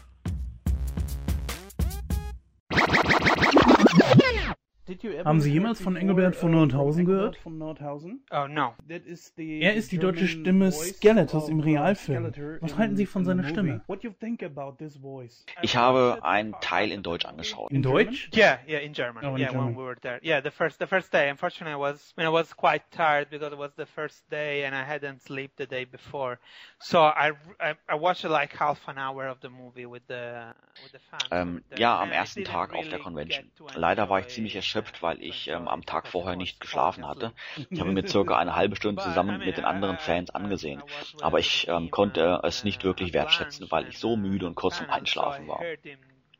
Aber ich habe äh, mit ihm zu Mittag gegessen und war auf dem Panel. Dadurch konnte ich ihn mehrmals äh, mit Skeletors Stimme reden hören und ich fand es großartig. Sie ist anders als die von äh, Frank Langella, während der italienische Sprecher dem Original sehr nahe kommt. Aber sie passt trotzdem absolut zu Skeletor und funktioniert sehr gut für ihn. Es hört sich äh, nach Skeletor an. This doesn't work with Skeletor. No, it worked very well. It was different, but it worked for Skeletor. I mean, it sounded like a Skeletor. Er ist auch die deutsche Stimme von Samuel L. Jackson, Gene Hackman. Ja, das erzählte er uns. Wie fanden Sie die Ausstellung? Well, first of all, I was super surprised to see the props from the movie and the Evelyn costume. I didn't know those were. Zuallererst war ich echt überrascht von den Filmprops und den Evelyn-Kostümen. Ich wusste gar nicht, dass sie im Besitz von deutschen Fans befinden. Als ich äh, sah, wie sie die Waffen an die Wand hingen, fragte ich, sind das die echten? Und sie sagten, ja, sind sie. Dann packten sie das Kostüm aus und zogen es der Schaufensterpuppe an und ich rief, wartet, ist das das echte Evelyn-Kostüm? Das war toll. Es war das erste Mal, dass ich so etwas live gesehen habe und es zeigte, wie engagiert die deutschen Fans sind. Sie schienen den Film sehr viel mehr zu mögen als die US-Fans, aber das kannst du mir sicherlich besser sagen, ob das richtig ist. German fans are. And I, I actually like that they seems to like the movie much more than US fans. Um, you can tell me if if that's true or not. And in my opinion, we have Meiner Meinung nach gibt es durch den Film drei coole Charaktere. Ich weiß, dass das viele Fans anders sehen, aber ich halte Gwildor, Rod und Blade für coole Charaktere. Auch Gwildor. Erinnern Sie sich an die Szene mit Gwildor und der Kuh? Well, that that's probably one of the that's one of the. Das ist eine der besten Szenen im Film. Auf Grayskull Convention habe ich nicht so weit äh, zugeschaut, deshalb weiß ich nicht, wie sie auf Deutsch angehört hat, aber es war ja immerhin derselbe Film. Stimmt, das ist einer der besten. that's one of the best. Well, it, it's it was just that Billy Barty was adorable. Ja, Bill Barty war großartig, ähm, als er das spielte. Du kannst den Film hassen, aber du kannst nicht behaupten, dass die Szene nicht herrlich ist. That scene isn't adorable because it is. It was. What do you think Wie denken Sie über das Life-Size Weapons Rack, das vor dem Haus stand? Oh, that that totally loved that. Uh, Bjorn did such a good job with those. I mean, they were on model. They were all on model, and they were incredibly good. And also, it had some details, but they were all details actually inspired by how they're Das habe ich geliebt. Björn hat so tolle Arbeit damit geleistet. Sie waren äh, vorlagengetreu und hatten aber auch zus zusätzliche Details, die alle von anderen Masters of the Universe Elementen inspiriert sind. Das harmonierte alles sehr gut, denn wenn du die Waffen vergrößerst, können sie sehr simpel aussehen, aber durch die zusätzlichen Details war die Grundform immer noch vorlagengetreu und die Neuerungen passen perfekt. Das hat mich echt vom Hocker gerissen und ähm, das ist genau das, was ich meinte, als ich sagte, dass die deutschen Fans proaktiver sind. Mir gefällt diese Denkweise, dass wenn ich etwas Neues hinzufügen muss, ich mich erst bei schon existierenden Motorelementen bediene. Björn hat da so tolle Arbeit geleistet und ich habe leider vergessen, ein Foto von mir mit dem Weapons Rack machen zu lassen. first research and use other elements that exist in He-Man already to enhance what's there. So Bjorn did such a good job on those that I I love. I didn't even take a, a photo of me with, with it, unfortunately. Ist Ihnen auch das Diorama von Ilvano aufgefallen? It, it, it did really a, a great job with those displays. Uh, I, I, I love them. Those diorama were very, very good. I, I had seen photos online, uh, but I mean, seeing them in person, they're even better in person, much better in person. And uh, I, I loved, uh, I, I loved them. He's, uh, he's quite talented at, at creating this stuff. Er hat die Dioramen echt toll gemacht. Ich fand sie super und ich habe auch online Fotos gesehen, aber live sehen sie noch besser aus. Viel besser. Es gab auch andere Sachen dort, zum Beispiel die Custom-Köpfe auf den Figuren, die auch wirklich gut waren. Ich finde es immer klasse, wenn Fans selbst etwas Neues kreieren und diese Köpfe waren das perfekte Beispiel dafür, wie Fans etwas machen können, das nahezu genauso gut aussieht wie ein von Mattel produziertes Original. Der ganze Ausstellungsraum war super. Min-Toys lagen dort einfach rum und keiner sorgte sich darum, dass sie jemand klauen konnte. Da gab es eine 1500 Euro teure Spinderella Mind on Card auf dem Tisch zusammen mit den anderen Toys, die Marina mitgebracht hatte. Und es wirkte wie bei einer großen Familie. Die Sachen standen einfach auf dem Tisch und du konntest dir alles anschauen. Sowas mag ich. Und wir hatten über die Power and Honor Foundation auch einiges beigesteuert. It, uh, even that it felt like something made by a family. Because you know they, they just put the stuff on the on the table and you, you could just walk in and see all, all the toys and these beautiful creations uh, done by fans. And that that's what I like to see in uh, in this stuff. Of course we we contributed a lot too with that. We had some special items on display too as the foundation, but uh, maybe maybe you want to go into that later. Ausgestellt waren auch eine Reihe von 2000X Testshots. Haben Sie die mit zur Convention gebracht? I, I didn't brought them with me. Uh, Josh Van Pelt mailed all the stuff to Björn just for Grayskull convention. Mm-hmm. Um, we didn't have actual prototypes. Um, we had test shots, just test shots. We, I can say right now, we don't own prototypes except for one that should be on display at PowerCon. But I mean, is the prototype. Since the, the tree prototype by Roger Sweet don't exist anymore, you can't go back in time more than this thing we have. And that's the only prototype we have. So yeah, we had only those, uh, Ich habe sie nicht mitgebracht. Josh van Pelt hatte alles zu Björn für die Grayskull Convention geschickt. Wir hatten keine Prototypen dabei, nur Testshots. Momentan besitzen wir keine Prototypen, mit Ausnahme eines einzigen, der auf der PowerCon ausgestellt sein wird und der Prototyp schlechthin ist. Da die drei allerersten Prototypen von Rogers Suite nicht mehr existieren, ist dieser Prototyp das, wie weit du zu den Anfängen zurückgehen kannst. Abgesehen von den Testshots hatten wir Drucke von einigen Originalskizzen dabei. Wir haben momentan nicht die Ressourcen, um die Originale sicher aus den USA nach Europa bringen zu können und ich selbst werde so etwas derzeit auch nicht tun wollen. Wenn du ein Original verschickst, willst du hundertprozentig sicher sein, dass nichts schief geht. Deshalb hatten wir uns dazu entschieden, lieber sehr gute und sehr große Kopien mitzubringen. Wir hatten drei Motive ausgestellt, wobei ein paar davon nicht einmal in voller Größe zu sehen waren, weil die Originale sogar noch größer sind. Das Mentor-Konzept ähm, war zu sehen und äh, wir hatten auch die Farbskizze eines großen Playsets dabei, das ursprünglich in Schwarz-Weiß im Tomat-Magazin zu sehen war. Das hätte an der Wand hätte befestigt werden können und man hätte die Figuren mit Seilen heruntergleiten lassen können. Das Mentor-Konzept war ein Entwurf von Ed Watts für Mantisaur und man kann recht gut sehen, dass dies das Vorbild dafür war, wie Mantisaur im Filmation Cartoon aussah. Und dann hatten wir noch zwei Konzepte von Cyclone dabei. Also ein Motiv zeigte wahrscheinlich einen früheren Cyclone-Entwurf, während das andere eindeutig Cyclone darstellt. Er hat andere Farben, unter anderem grün, so wie auch in den Minicomics zu sehen war. Das kam öfter vor. Zum Beispiel hatte Whiplash in einem Minicomic gelbe Beine und es gab auch tatsächlich eine Konzeptskizze von Colin Bailey, wo Whiplash noch gelbe Beine hatte.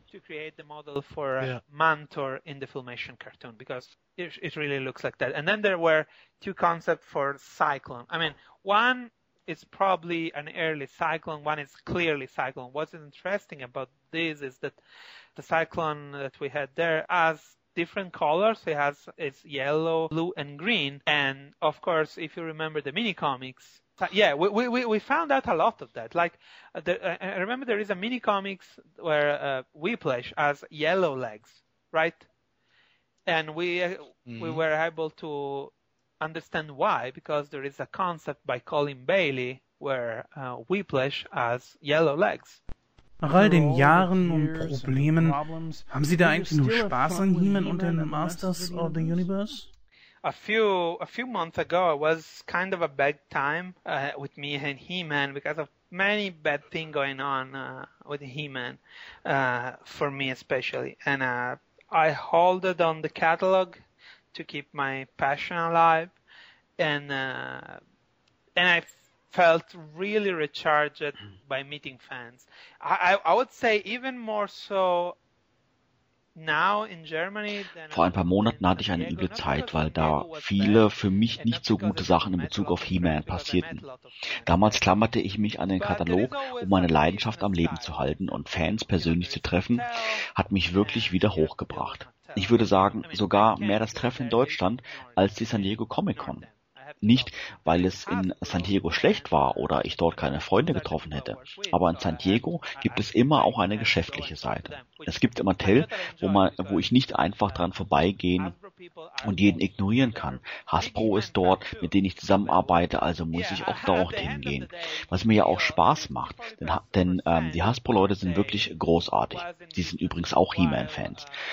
Ähm, aber am Ende hast du das Gefühl, dass du 40 bis 50 Prozent des Tages im Geschäftsmodus warst, während die Grayscale Convention total entspannend war. Da gab es nicht diese typische, ähm, dieses typische Hotelding und Transportsystem, wie es auf den amerikanischen Conventions üblich ist. Es war beinahe eher wie ein Fantreffen im Wald und dadurch natürlich ähm, etwas ganz anderes. Das hat meine Batterien wieder aufgetankt, genauso wie die Möglichkeit, in diesem Interview mit euch zu sprechen und ein paar meiner Gedanken über He-Man mit euch zu teilen. Auch das ist erfrischend, denn glaubt es oder nicht, es ist für mich nie langweilig, ähm, auch über die Sachen nochmal zu reden, über die ich schon öfter geredet habe. Ich weiß, dass es in Deutschland ein anderes Publikum gibt, deutsche Fans, mit denen ich noch nie direkt geredet habe. Ich bin seit Jahren im Forum von He-Man.org und habe beim Roast Google Dinner Podcast mitgebracht, wodurch ähm, ich mit den Fans dort gesprochen habe und natürlich auch mit den Fans in Italien. Aber ich hatte nie näheren Kontakt zu den deutschen Fans und es ist ein wirklich gutes Gefühl, auch mit euch und den anderen deutschen Fans reden zu können. I've been doing the podcast uh, for He-Man.org too.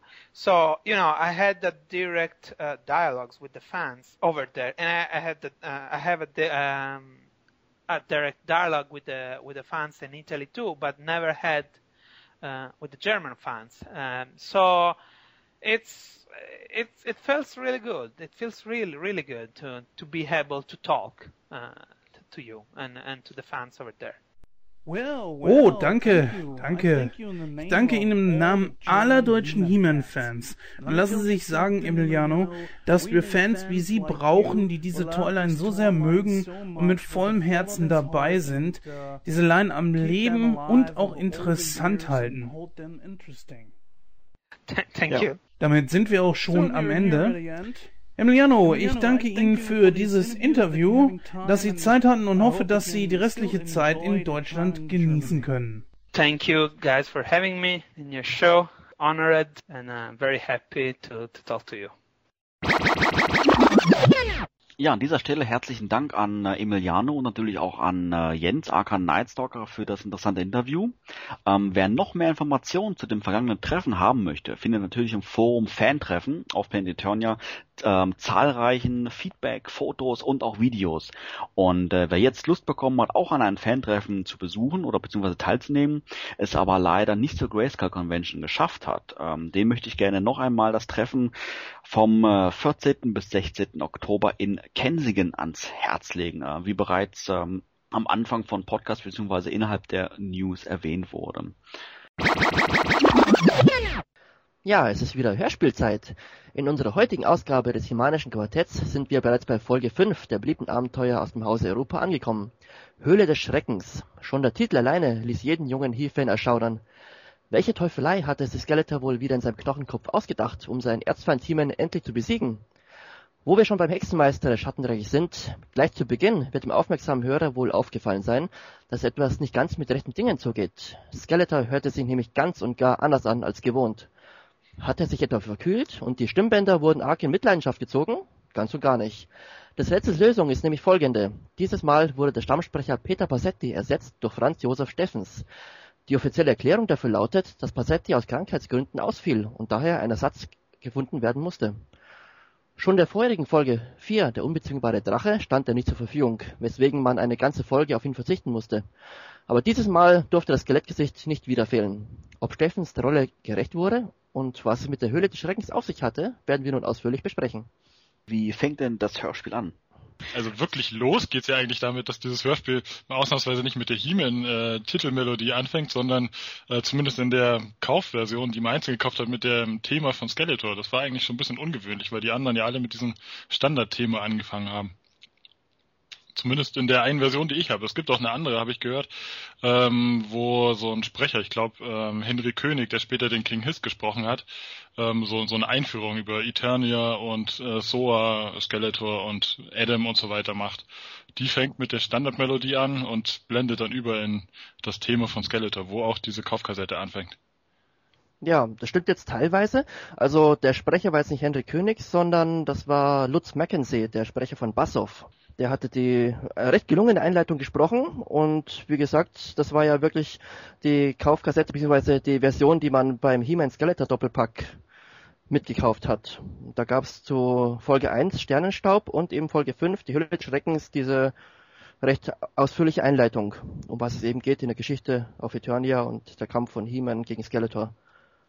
Aber du hast recht, der Anfang, es ist das erste Mal, dass auf der regulären Version nicht die das bekannte He-Man-Intro zu hören ist und eben Skeletors Thema. Es ist, glaube ich, auch die einzige Folge, oder? Gab es da später nochmal eine? Ja, doch, es gab schon immer wieder mal vereinzelt Folgen, in denen entweder Skeletors Thema zuerst kam oder eine der verschiedenen anderen Melodien. Aber hauptsächlich kam immer natürlich das Original Masters Logo, äh, Intro. Okay. Und die Geschichte begann jetzt eben im immergrünen Wald und Tila folgte der Spur eines Bären.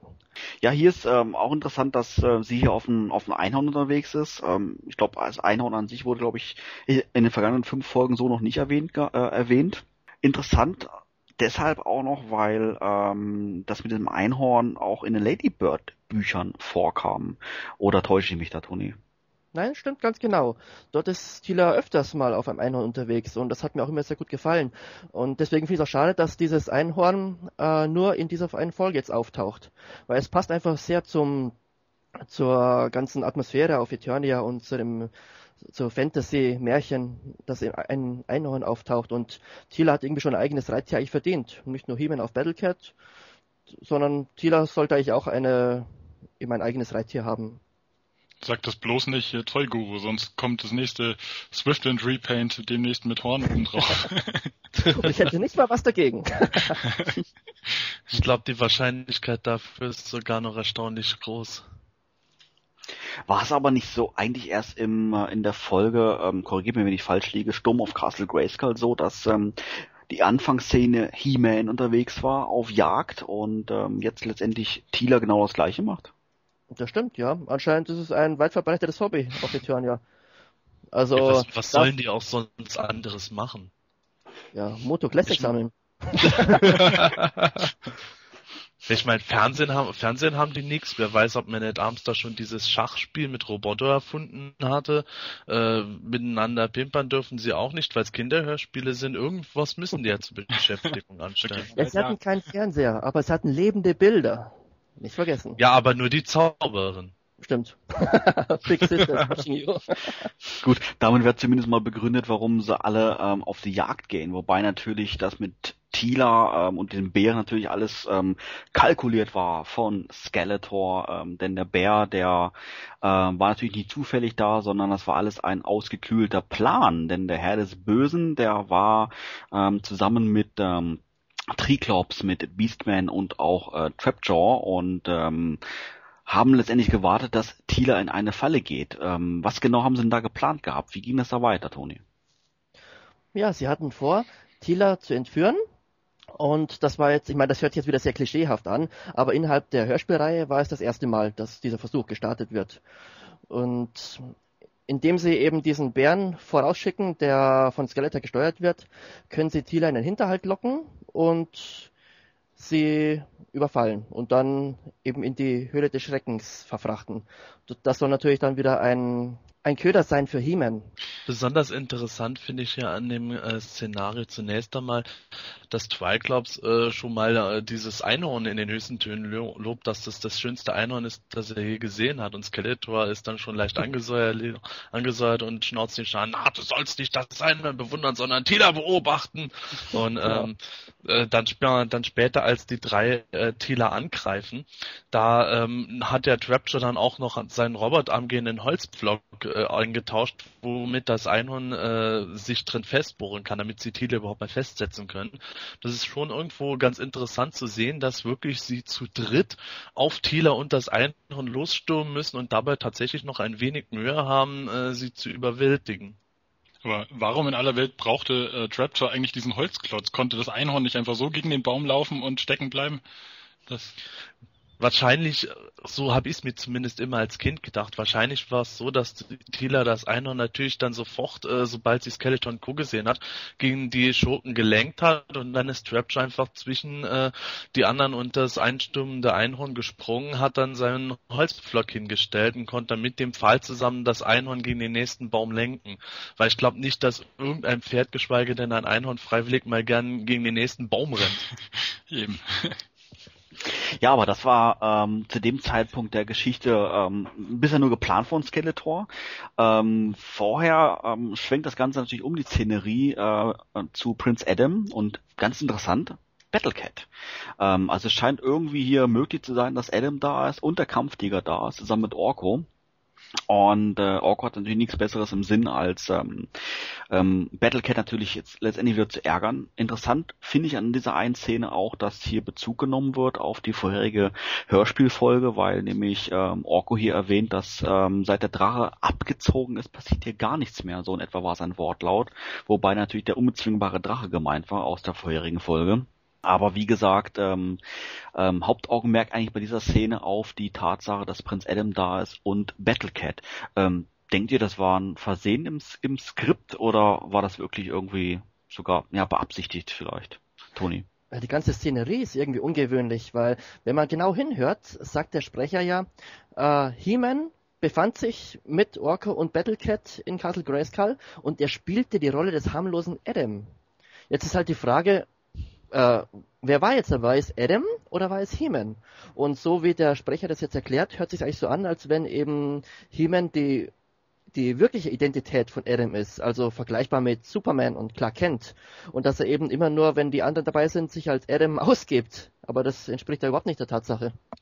Wobei das in den Hörspielen ja im Laufe der Zeit auch immer konsequent so gehalten wurde, dass Adam vor allem Tila gegenüber immer den äh, kunstverliebten, faulen oder äh, verweichlichten Prinzen dargestellt hat. Und sobald die dann mal um die nächste Ecke gebogen ist, um schwimmen zu gehen, hat er sich dann mal flugs in Himen verwandelt oder Man Arms hat ihn angesprochen, Mensch Himen, wir müssen das tun. Ja, ja, du, du weißt doch, dass ich jetzt äh, nicht so etwas machen konnte, solange Tila in der Nähe war. Und äh, das hat man schon in den Hörspielen beginnt mit den frühen Folgen immer so durchgezogen, dass tatsächlich der Charakter von He-Man in Prinz Adam eigentlich die wahre Identität war und Prinz Adam im Grunde wie äh, Clark Kent eben sich ein bisschen äh, zum Schauspieler gemacht hat, um den Verdacht umso mehr abzulenken, dass er irgendwas mit He-Man zu tun haben könnte. Ja, ganz so sehe ich das jetzt nicht. Also es ist ja schon so, dass, wie du sagst, äh, Adam auch später immer wieder etwas übertreibt, sagen wir mal so, und sich halt noch ängstlicher oder noch unbekümmerter gibt, als er wirklich ist. Aber im Grunde ist er schon der, äh, wie man sagt, der Prinz der schönen Künste. Und aber in, so wie die Folge jetzt anfängt, ist es wirklich so, als wenn He-Man eben da jetzt im Schlossgarten sitzt und sich als Adam verkleidet hat. genau.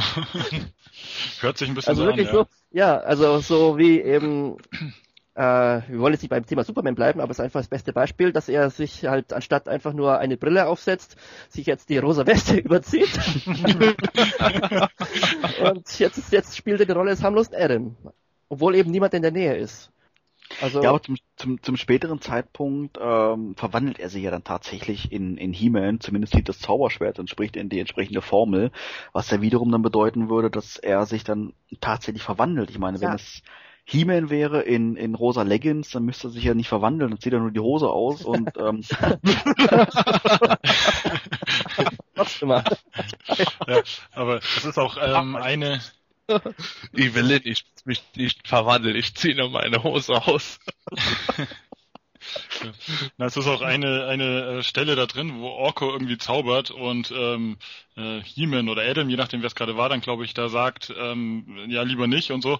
Und dann, dann äh, sagt Orko aber auch nochmal, He-Man, doch, ich bin der größte Zauberer Trollers oder sowas. Und also das spricht dann auch mit He-Man an. Also ich weiß nicht, ob das ein Fehler ist im äh, Skript einfach von der Geschichte oder ob es jetzt wirklich He-Man war in seiner rosa Weste, der da Blumen pflückt oder sowas. Also ich denke, es macht auf alle Fälle die Verwirrung perfekt, ähm, gerade natürlich eben, weil halt Battlecat da ist und angeblich Adam da ist und ähm, mir ist aufgefallen, dass äh, bei den ersten Dialogen, die Battlecat führt, er auch wirklich nach Battlecat klingt und ähm, nachdem er in diesen hypnotischen Schlaf versetzt wurde durch ähm, Orko, wo er dann letztendlich diese Vision hatte von Tina, dass sie in Gefahr ist und er dann anschließend wieder aufwacht, finde ich, klingt er vom, vom Sprecher her, aber wie Cringer. Und ähm, He-Man verwandelt sich dann letztendlich dann auch, beziehungsweise, Entschuldigung, Adam verwandelt sich dann auch ähm, in He-Man und man hört danach dann auch ähm, das, ähm, ja, das, das, das, äh, das Brüllen von Battlecat und ich hätte jetzt fast gesagt, dann hat sich in dem Moment ein Battlecat in Battlecat verwandelt. Also etwas verwirrend. Ja, also ich bin eigentlich der Meinung, dass dieses Mal gar nicht wirklich äh, so deutlich herauskommt, dass Adam sich in Himmel verwandelt. Er spricht zwar die Zauberformel, aber wenn man sich die Szene genau anhört, könnte man denken, er macht es eigentlich nur, um die Müdigkeit aus Battlecat zu vertreiben. Er sagt ja, die Müdigkeit werde ich dir gleich austreiben oder so ähnlich. Ach, das wäre was, das bräuchte ich auch jeden Morgen. also Battlecat ist auf jeden Fall Battlecat, das ist nicht Cringer. Wir wissen, wir werden es wahrscheinlich nie erfahren, ähm, was da im Haus Europa vor sich ging. Äh, zumindest ist es eine ganz interessante und witzige Szene eigentlich mit Adam und Battlecat und He-Man und Cringer und alle, alle miteinander und alle sind da und ähm, ja. Aber das Ergebnis bleibt das gleiche. He-Man und Battlecat sind da. Ähm, sie haben dann durch ähm, Battlecat seinen hypnotischen Schlaf dann erfahren, dass ähm, Tila Hilfe braucht. Erwähnenswert finde ich an dieser Stelle noch, dass ähm, trotzdem Battlecat schläft, ähm, er mit Teamen dann kommunizieren kann, beziehungsweise mit Adam kommunizieren kann und noch Fragen beantworten kann. Aber gut, ist halt so, passt dann soweit dann auch und äh, damit sind die Helden informiert und brechen dann ähm, sogleich als Trio dann auf, um Tila zu retten. Und ähm, ja, dann kommt quasi die Szene, die wir vorhin schon mal ein bisschen vorgegriffen haben, dass ähm, Tila jetzt letztendlich in diese Falle tappt, die von Skeletor gestellt worden ist und diesem Bär der letztendlich manipuliert wurde. Manipuliert, was, was ist da passiert, Toni? Ja, also erfährt man eigentlich erst später, dass nämlich Skeletor eine Elektrode in das Gehirn von dem Bären gepflanzt hat, mit dem er ihn eben nach seinem Willen steuern kann. Und hier kommt dann wieder klar raus, dass Skeletor sich sehr oft der Technik bedient, anstatt eigentlich für den Hexenmeister es der Fall sein sollte der Magie. Immer wieder hat irgendwelche technischen Spielereien parat. Wahrscheinlich war es eine magische Tro ähm, Elektrode, weil ähm, zumindest wüsste ich nicht mehr aus dem Schulunterricht, dass man mit einer normalen Elektrode irgendjemanden das Gehirn steuern kann. Ich finde äh, äh, äh, alleine schon die Forschung ziemlich interessant im Kinderhörspiel von irgendwelchen Gehirnverpflanzungen zu erzählen. hat mich doch ähm, beim ähm, nachträglichen Anhören doch ein bisschen überrascht, äh, dass das so deutlich jetzt formuliert wurde. Aber am interessantesten an dieser ganzen Szenerie finde ich, dass äh, Beastman eigentlich mit dabei ist. Wofür brauche ich irgendwelche Elektronen, um einen Bär zu steuern, wenn ich Beastman habe? Hm. Wahrscheinlich hat Beastman vergessen, wie er Tiere steuern kann. Stimmt, der war ja immer ein bisschen verkalkt in den Hörspielen. Ja, genau. Das ich kann soll dir sagen, äh, äh genau. sagen. ich, ich habe es vergessen. Ja, ich glaube ja, Beastman ist in den Hörspielen ja gar nicht mal der Herr der Bestien, oder täusche ich mich jetzt? Ich kann mir nicht erinnern, dass er irgendwelche Tele äh, Tiere befehligt. Nee, tatsächlich nicht, das ist wahr. Er ist einfach der Knecht der Unterwelt, stupide, aber stark. Aber wo wir gerade bei den Schergen des Bösen sind, es ist auch das erste Mal, dass hier alle drei von den von Skeletors Hauptgesellen äh, sozusagen, dass die alle dreimal vereint sind. Also Beastman, Trapjaw und Triclops. Und wo wir schon bei Trapjaw sind, da gibt es noch eine sehr interessante Szene, äh, nämlich die, die der Sebastian, glaube ich, vorhin erwähnt hat, mit dem Holzklotz. Oder war das der Stefan? Äh, Sebastian zuerst, ja. Ja, nämlich, da sagt Trapjaw, ich habe meinen rechten Arm abgenommen und durch einen Holzklotz ersetzt. Und das bringt mich auf die Idee, dass anscheinend Trapjaw nicht die ganze Zeit seinen Waffenarm äh, benutzt, sondern dass er noch einen richtigen Arm zur Verfügung hat. Und den so. nimmt er immer ab und ersetzt ihn halt durch entweder einen Waffenarm oder in dem Fall durch einen Holzklotz. Was ja wiederum die, äh, die Geschichte von Sturm of Castle Grayskull untermauern würde, ne? Genau. Ja, aber Skeletors Plan ähm, funktioniert soweit. Das heißt, ähm, das Einhorn nehmen sie gefangen. Beastman hüpft da, glaube ich, ähm, ja, zu Tila mit aufs Pferd und zerrt sie dann runter was ich mir auch witzig vorstelle. Ja. Ehrlich gesagt, aber ähm, ja, sie schaffen es zumindest Thieler dann äh, zu überwältigen und auch zu verschleppen und zwar ja in die Höhle des Schreckens, die halt da irgendwo im Evergreen Forest ähm, rumlümmelt, hätte ich jetzt beinahe gesagt. ja, He-Man, Battlecat und Orgo sind natürlich ähm, auf dem Weg und ähm, versuchen Thieler zu retten. Ich meine, letztendlich ist es ja fast schon zu spät, aber sie versuchen es trotzdem und äh, erreichen den Evergreen Forest. Ähm, da finde ich interessant, wie, wie He-Man ähm, das, den ganzen Wald irgendwo beschreibt. Orko fragt ihn letztendlich noch nach, nach dem Geheimnis des Waldes. Äh, He-Man sagt aber nö, äh, keine Ahnung. Aber letztendlich beschreibt er den Ort als ja als düster, als dunkel und geheimnisvoll und wilde Tiere drinne und sowas alles und da kam mir so spontan der Gedanke, Mensch, das würde ja fast besser für den Weinjungle irgendwo passen anstatt für den Evergreen Forest. Aber naja gut, ist vielleicht Auslegungssache von Europa oder wie habt ihr euch den Wald da mal vorgestellt? Ich habe mir den Wald tatsächlich genauso vorgestellt wie in dem Hörspiel, weil ich in just diesem Hörspiel zum ersten Mal vom Evergreen Forest gehört habe. Der Weinjungle war für mich tatsächlich eben dieses Sumpfgebiet mit, was weiß ich, was für Krokodilen und sonstigen Viechern. Und der Wald, es war tatsächlich so ein gigantisches, düsteres Bäumemeer, wo, äh, wie in dem Hörspiel dann beschrieben, auch äh, 50.000 Geheimnisse drin lagern. Und wenn du auf gut Deutsch einmal von der üblichen Route äh, äh, abkommst, dann bist du eigentlich schon schon halb tot. Also ich hatte es mir eigentlich immer so ein bisschen anders vorgestellt. Also in diesen äh, Ladybird-Büchern wird er ja auch gezeigt, so ein bisschen als äh, grüner Tannenwald, wo irgendwelche Rehe rumlaufen und Hasen rumhoppeln und äh, Hiemen auf die Jagd geht. Und ähm, von dem her hatte ich mir den eigentlich immer so vorgestellt. Aber in dem Hörspiel ist es natürlich ganz anders und wird auch äh, sehr mysteriös da erklärt, ähm, dass der Geist von Castle Grayskull zum Beispiel gesagt hätte, ähm, das Geheimnis des Evergreen Forest müsste gelöst werden, wenn Eternia überleben soll. Also hochdramatisch alles, aber wird letzten Endes eigentlich in der ganzen Hörspielserie, glaube ich, nie aufgelöst, was jetzt das große Geheimnis des Evergreen Forest war. Da wollte man wohl einfach ein bisschen Spannung erzeugen, denke ich mal. Ja, denke ich auch. Es gelingt aber auch dem Autor meiner Meinung nach sehr gut. Nicht zuletzt durch die äh, Musik, die unterlegt wird. Während sie durch den Wald gehen, kommt da schon sehr schnell eine düstere Spannung auf. Außerdem darf ja das Geheimnis nicht gelüftet werden, sonst wäre Eternia gerettet und dann wäre die Geschichte zu Ende. Genau. Also. Aber es ist schon irgendwo komisch, wenn du dir überlegst, äh, in, der, in dem Wald steckt irgendein Geheimnis, durch das Eternia gerettet würde. Erstens, äh, gerettet vor was? Vor Skeletor, äh, der eigentlich aber in Snake Mountain normalerweise residiert und äh, mit dem Evergreen Forest eher sekundär was zu tun hat. Und zweitens, äh, was für ein Geheimnis soll, soll es dann sein in dem Wald? Es müsste ja irgendeine dauerhafte Gefahr vom Evergreen Forest ausgehen, um da sagen zu können, okay, irgendwas muss da noch gelöst werden, damit äh, Eternia nicht vernichtet wird. Es ist schon ein bisschen schade, dass sehr viele rätselhafte Sachen erwähnt werden oder angeschnitten und die später dann eben nicht weiter ausgeführt werden.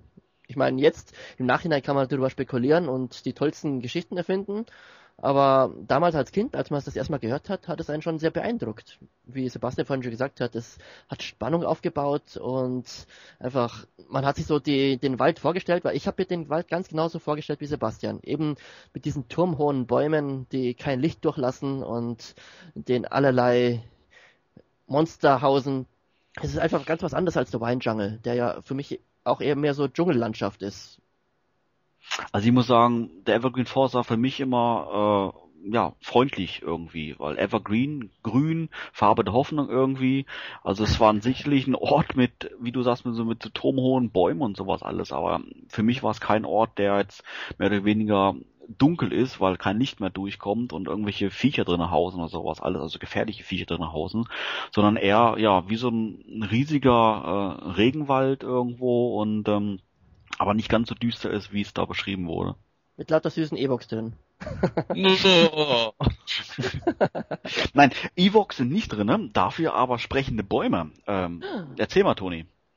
Ja, also nicht direkt sprechende Bäume, aber anscheinend sind die Bäume wirklich lebendig. Also ich meine, ähm, man kann jetzt sowieso sagen, dass Pflanzen leben, klar, aber auf Eternia haben die anscheinend wirklich ein Bewusstsein und es ist wieder Orko, der mit einem Zauberspruch dafür sorgt, dass er die Gedanken eines Baumes hören kann. Also ob jetzt nur er es hört oder ob auch He-Man es gehört hat, das weiß ich jetzt nicht mehr genau. Ich glaube, es nur, nur Orko konnte es hören.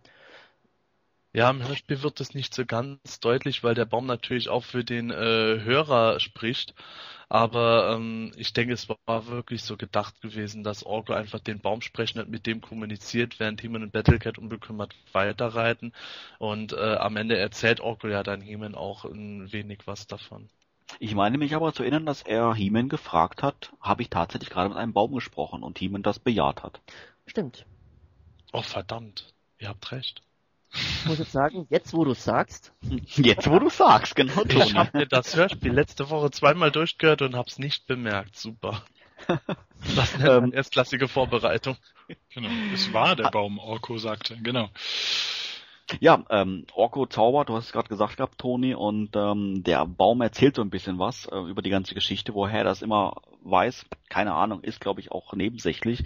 In, ähm, interessant fand ich da noch, dass er ähm, ja bereit ist, ähm, Orko weiterzuhelfen und fordert dafür einen kleinen Preis, und zwar ein Jahr seines Lebens. Ich weiß nicht, wie Orko das ausbezahlen wollte, wenn er dafür bereit gewesen wäre, aber andere Frage ist natürlich, was will der Baum mit einem Jahr von Orkos Leben? Also das ist wieder so, ein, so, eine, so eine Szene, die irgendwo interessant oder spannend klingt, so ich will ein Jahr deines Lebens, muah. aber ähm, was genau damit beabsichtigt ist oder genau Hintergrund wird ja auch nie irgendwie dann erklärt, ähm, wie mit anderen Sachen, die wir gerade schon erwähnt hatten.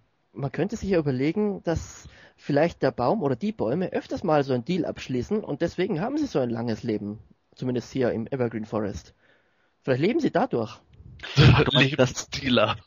Ja, dass die, da meinst du, dass sie deswegen Evergreen sind, also weil sie äh, von der Natur aus das vielleicht nicht können, sondern die ja. äh, die Lebenszeit anderen andere Lebewesen brauchen. Weil sich jedes Mal irgendwelche Idioten drin verlaufen oder irgendwelche Hilfe brauchen und ja, die Bäume helfen, aber nur im Austausch gegen ein Jahr des Lebens. Moderne Wegelagerei im Wald sozusagen. Alle, die vorbeikommen, müssen ein Jahr abdrücken, damit sie ähm, passieren dürfen sozusagen. Ja. Ja, Orko äh, war natürlich von der Forderung alles andere als begeistert. Der hat auch vehement sich dagegen entschieden, ein Jahr seines Lebens zu opfern. War da regelrecht empört, ähm, wo er das gehört hat. Ähm, allerdings lässt der Baum es sich nicht nehmen, ähm, die Helden noch äh, vor nahender Gefahr zu warnen. Ähm, wie geht's denn weiter, Toni? Zum Schluss äh, erwähnt der Baum eben noch, dass Wölfe kommen werden. Viele Wölfe. Aber man darf sie nicht töten, denn mit jedem getöteten Wolf wächst die Macht Oftas. Ofta, genau, das haben wir schon, glaube ich, schon ein paar Mal gehört oder gelesen im Forum. Jetzt endlich treffen wir auf ihn. Ähm, das mit den ähm, Nicht-Töten kommt mir so spontan in den Sinn, eine Szene aus Sternstaub mit den Käfern von Zodak. Hieß es auch, man soll sie nicht töten, oder? Stimmt, ja, aber da sehe ich jetzt eigentlich keinen Zusammenhang.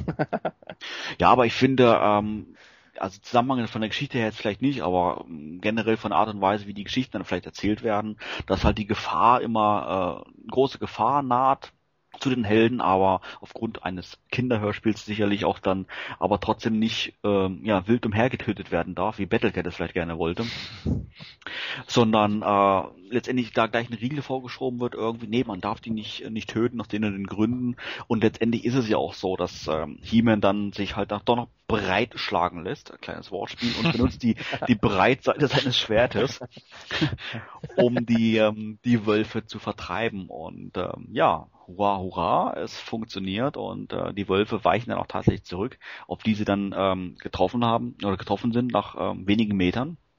Und äh, Orko lässt sich natürlich nicht nehmen, uh, die ganzen Lorbeeren an einem zu heimsen, dass er dann der, der Sieger des Tages ist. Ich meine, das macht er permanent und in der Szene halt auch. Ich, ich denke aber, ähm, dass es weniger was mit Jugendschutz oder sowas zu tun hatte, dass da explizit hingewiesen wurde, dass weder Wölfe noch irgendwelche Hunde da getötet werden dürfen, sondern äh, dass das eher ein probates, stilistisches Mittel war, um die Gefahr noch zu verstärken und äh, diese Kreaturen noch unheimlicher sein zu lassen, weil ähm, wenn der jetzt irgendwo ein stinknormaler Wolf daherkommt, ja okay, der wird halt platt gemacht.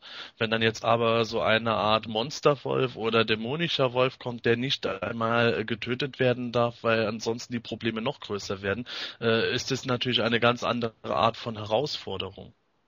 Genau das gleiche wollte ich auch sagen. Das ist einfach wirklich eine riesen Herausforderung, die der Held in dieser Geschichte hat, weil jemanden zu töten ist zu einfach. Aber wenn wirklich die explizite Warnung kommt, tötet sie nicht.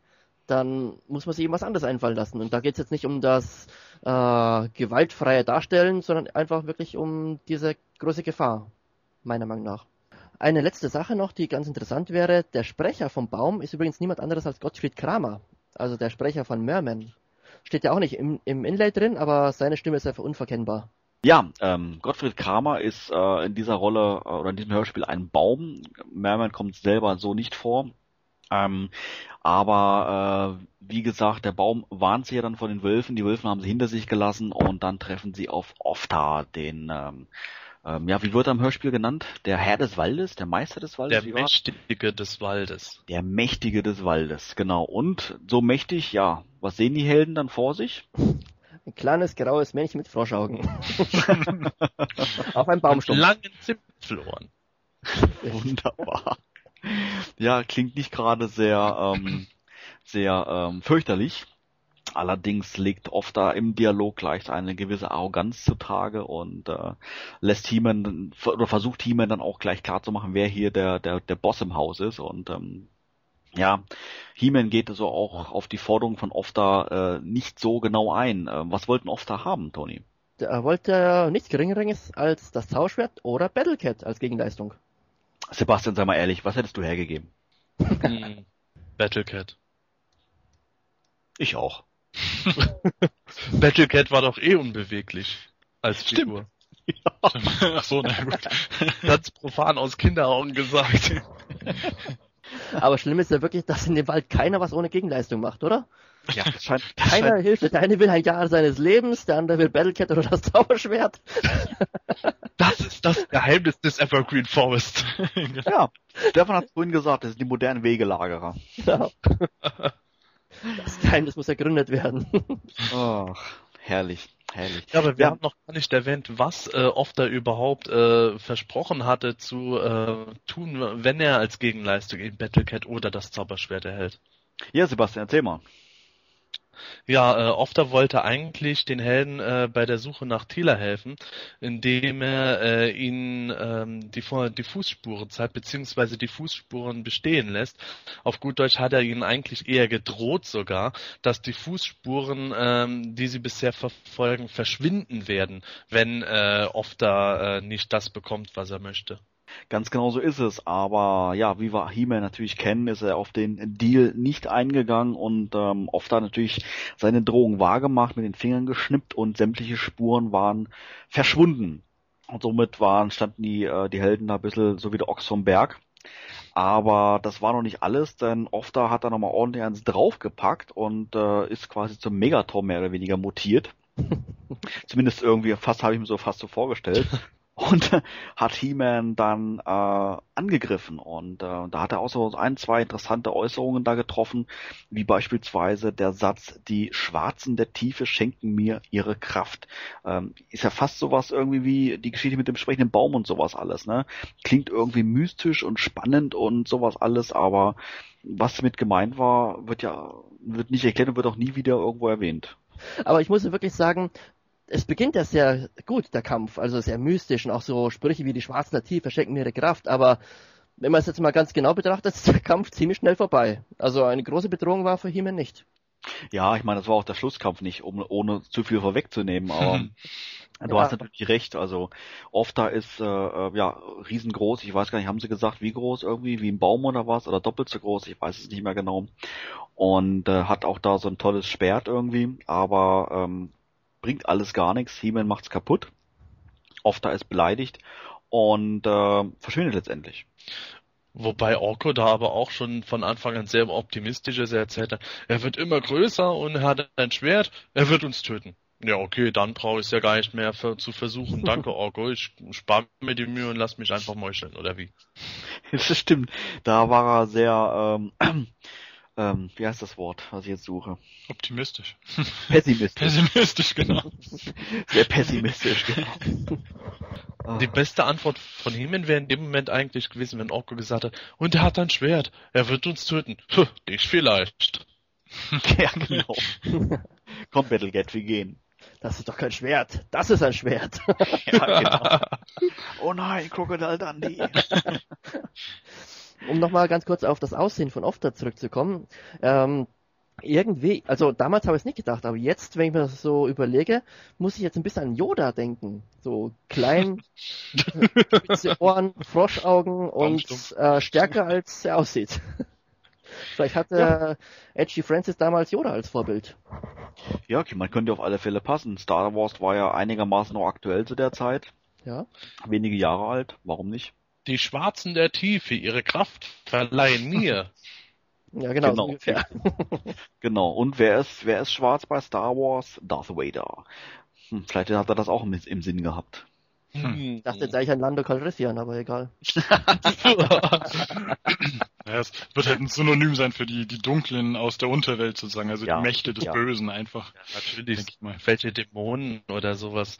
Es na- ist natürlich auch irgendwo, wie Toni schon vorher bei anderen Punkten gesagt hat, schade, dass da dann nicht mehr draus gemacht wurde. Die Schwarzen der Tiefe geben ihre Kraft. Es wäre doch mal schön gewesen in einer anderen Folge oder meinetwegen auch in derselben Folge, wenn äh, die Zeit äh, erübrigt hätte, dann mal was zu erfahren über die Schwarzen der Tiefe, dass die meinetwegen in grauer Vorzeit irgendwelche mächtigen Magier waren, die besiegt wurden und deren Kräfte aber heute noch von äh, allem, was kreucht und fleucht an Zauberwesen irgendwo genutzt wird. Ich meine, gerade die Hörspiele sind ja äh, voll von irgendwelchen Magiern und Zauberern, die äh, quer durch die Gegend rennen, um irgendwelche üblen Sachen zu machen. Und da hätte man ja ruhig mal ein bisschen mehr reinbringen können. Stimmt, da ist noch so viel ungenutztes Potenzial drin. Ne? Viele ungelöste Fragen. Schlimmer als ein Akte X. Ja, Ofta ist besiegt und ähm, die Helden ziehen weiter gen Osten.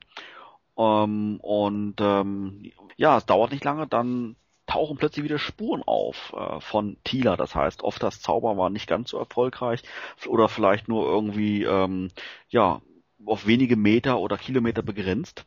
Keine Alter Ahnung. Schaumschläger. Ja, ver vermutlich, ja. Macht 20 einen, Meter, super.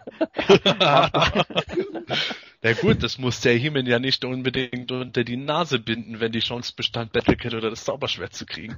Ja, hast du vollkommen recht, aber ich, also wenn so gesehen ist es schon witzig. Er macht da einen auf dicke Hose und dann 100 Meter weiter sind die Spuren schon wieder da. Er hat gehofft, Timmy gibt früher auf. ah, nein, sie haben die Spuren gefunden und dann ähm, geht's auch quasi dann äh, gezielt dann weiter und äh, plötzlich kommt Beastman und er hat eine richtig interessante Waffe bei sich. Wir hatten es vorhin schon mal erwähnt gehabt, seine Elektronenpeitsche und äh, ja, der Best Ever Dialog ähm, findet dann auch statt zwischen beiden, zwischen beiden Kontrahenten. Heeman beschwört die Zauberkraft und sagt, ich habe die Zauberkraft und äh, Sebastian, was entgegnet Beastman? Und ich die Elektronenpeitsche. Wie geil ist das denn als Antwort? Genau. Scheiß sich gar nichts vom Zauberschwert her, komm hier. Aber das hat Beastman jetzt nicht gesagt, oder? Wie geil ist das denn? Hat er sich aber bestimmt gedacht, so nach dem Motto, komm du mir nur her mit deinem Zauberschwert. Was man hier noch erwähnen muss, ist, dass Beastman nicht einfach nur so aufgetaucht ist, sondern es war Orko, der ihn zum Vorschein gebracht hat, denn er hat ihn vorher gespürt. Und wenn man sich die Folge so anhört, kommt Orko in dieser Folge wirklich sehr gut weg. Also ich meine, die meisten seiner Zaubersprüche funktionieren, mehr oder weniger. Also er Ach, bringt sie praktisch immer vorwärts. Ach, gespürt, der hat den doch eher gerochen. ja, oder so. Trollaner haben doch bestimmt keine Nase. Irgendwas sagt er doch immer. Das kam, glaube ich, auch mal in irgendeinem Hörspiel vor, richtig. Ja, das schlägt Ja, er genau. doch vorher bei den Wölfen vor, genau, dass, dass er ähm, He-Man und, und sich quasi in eine stinkende Wolke hüllen könnte. Ja, genau. Ja, aber ähm, Toni, du hast recht. Ähm, das kommt relativ häufig vor jetzt in diesem Hörspiel mit ich spüre hier und ich kann seine Gedanken lesen, sowas alles. Und mhm. irgendwas hat er bei Beastman auch erwähnt gehabt. Also gerochen hat er nicht, zumindest hat er es nicht erwähnt. aber er meinte irgendwie, er spürt irgendwie das Böse und sowas alles. Und dann ähm, kommt äh, Beastman und gibt dann seine die beste Antwort in von den ganzen 37 Hörspielfolgen. Und ähm, ja, kämpfen, die beiden kämpfen dann und es scheint zumindest so, also so kam es mir beim Hören dann auch vor, dass ähm, Beastman wirklich eine reale Chance hat, He-Man zu besiegen. Aber dann plötzlich wendet sich das Blatt. Nun ja, ich weiß nicht, ob es wieder an Beastmans Dusseligkeit lag oder vielleicht einem gut ausgeführten Schlag von He-Man. Auf jeden Fall stürzt Beastman eine Schlucht herunter wird dort aber von den Büschen aufgefangen. Ja, das stimmt. Ähm, ähm, wobei, also ich muss sagen, ähm, klingt makaber, aber ich fand die Szene eigentlich ganz witzig, dass du dann dauernd im Hintergrund Beastman fallen hörst. du hörst dann über Sekunden hinweg äh, irgendwelches Poltern und dann denkst du, jetzt ist vorbei, aber dann hörst du nochmal Poltern. nein, nein, nein. Den armen Kerl, dem armen Kerl scheint's da echt übel zugegangen zu sein. Der hätte eigentlich er... zwischendurch noch schreien können. Nichts passiert, also ah! Man musste unweigerlich an Coyote denken, oder? Nachdem er wieder vom Rutschmann erwischt wurde. Oh. Wie es bestürzt die Schlucht runter, Emil.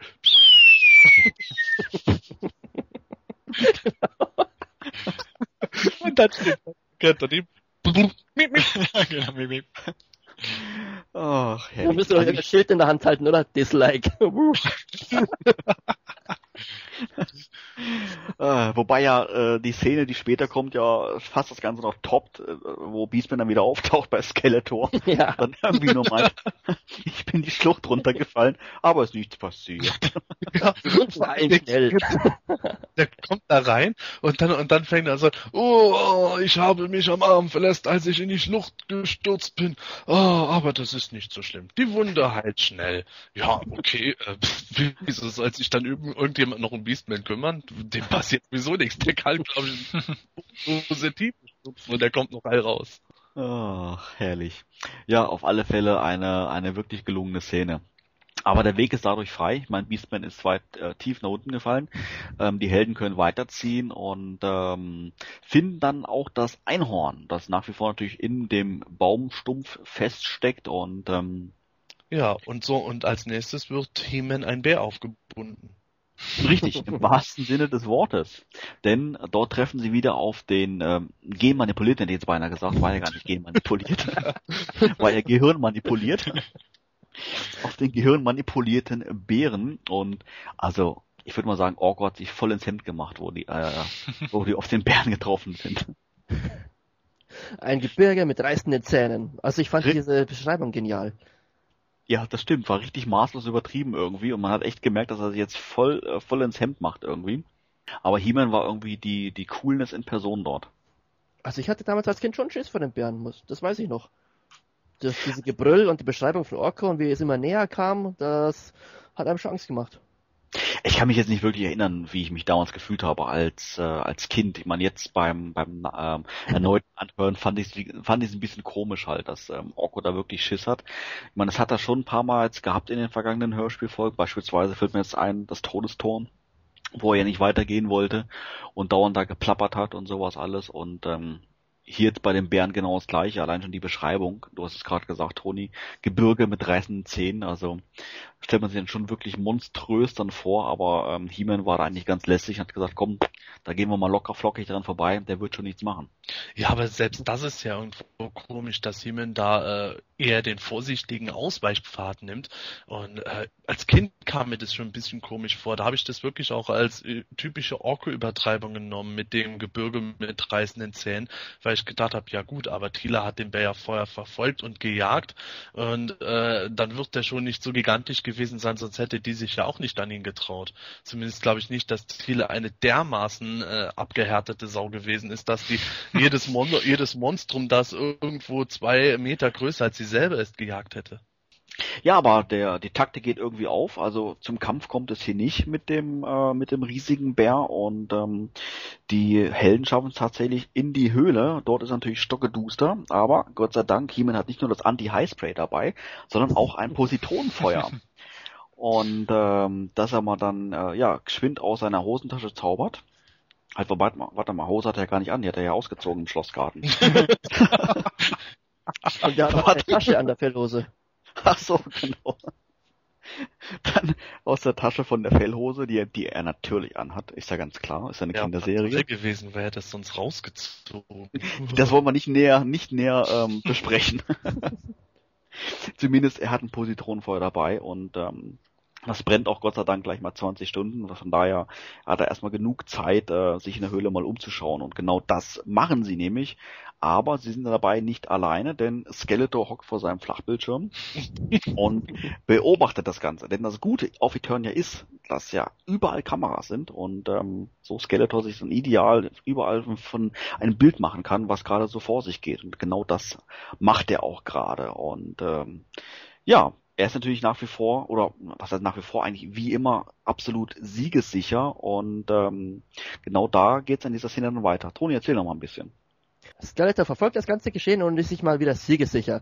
Zumal der Bär es ja geschafft hat, die Helden in die Höhle zu treiben und damit ist er ja eigentlich schon mal dort, wo er sein soll, also He-Man. Denn die Höhle ist ja genau das, äh, die Gefahr in dieser Folge. Denn die ist gespickt mit allen möglichen Fallen und Robotern und Monsterspinnen und genau hier ist sich Skeletor sicher, dass He-Man drin umkommen wird. Ja, aber ich weiß nicht, ich finde das irgendwie ein bisschen komisch. Also da, letztendlich ist es dann doch eine stinknormale Höhle, die Skeletor letztendlich aber vollgestopft hat mit irgendwelchen Fallen, wie du es ja gerade gesagt hast. Dann hätte das ja aber auch überall anders machen können. Nicht gerade in dieser Höhle des Schreckens, oder? Ja, aber es hört sich so an, als wenn äh, diese Höhle anscheinend schon sein Reich ist. Also äh, es muss ja nicht offiziell sein, aber er sagt ja, auf Castle Grayskull kann er He-Man nicht bezwingen, aber diese Höhle ist mein Reich. Und Ja, anscheinend, stimmt. anscheinend haust er drin schon länger und wer weiß, wie lange die Fallen schon vorbereitet hat. Vielleicht ist es sein Lebenswerk. Ja, ich Ja. denke mal, da, ich denk mal, das ist dieses Prinzip, weil Snake Mountain ja auch zum ersten Mal in Folge 6 erst überhaupt erwähnt wird, dass es davor gar kein, gar keine richtige äh, Festung für Skeletor gab, sondern der immer in irgendwelchen Höhlen wie in Folge 1 gehaust hat oder irgendwo durch die Turnier rumgelatscht ist, ohne äh, festen Wohnsitz. Und äh, da, da ist es jetzt halt gerade irgendwo äh, in Folge 5 Skeletors äh, Cavern of the Week.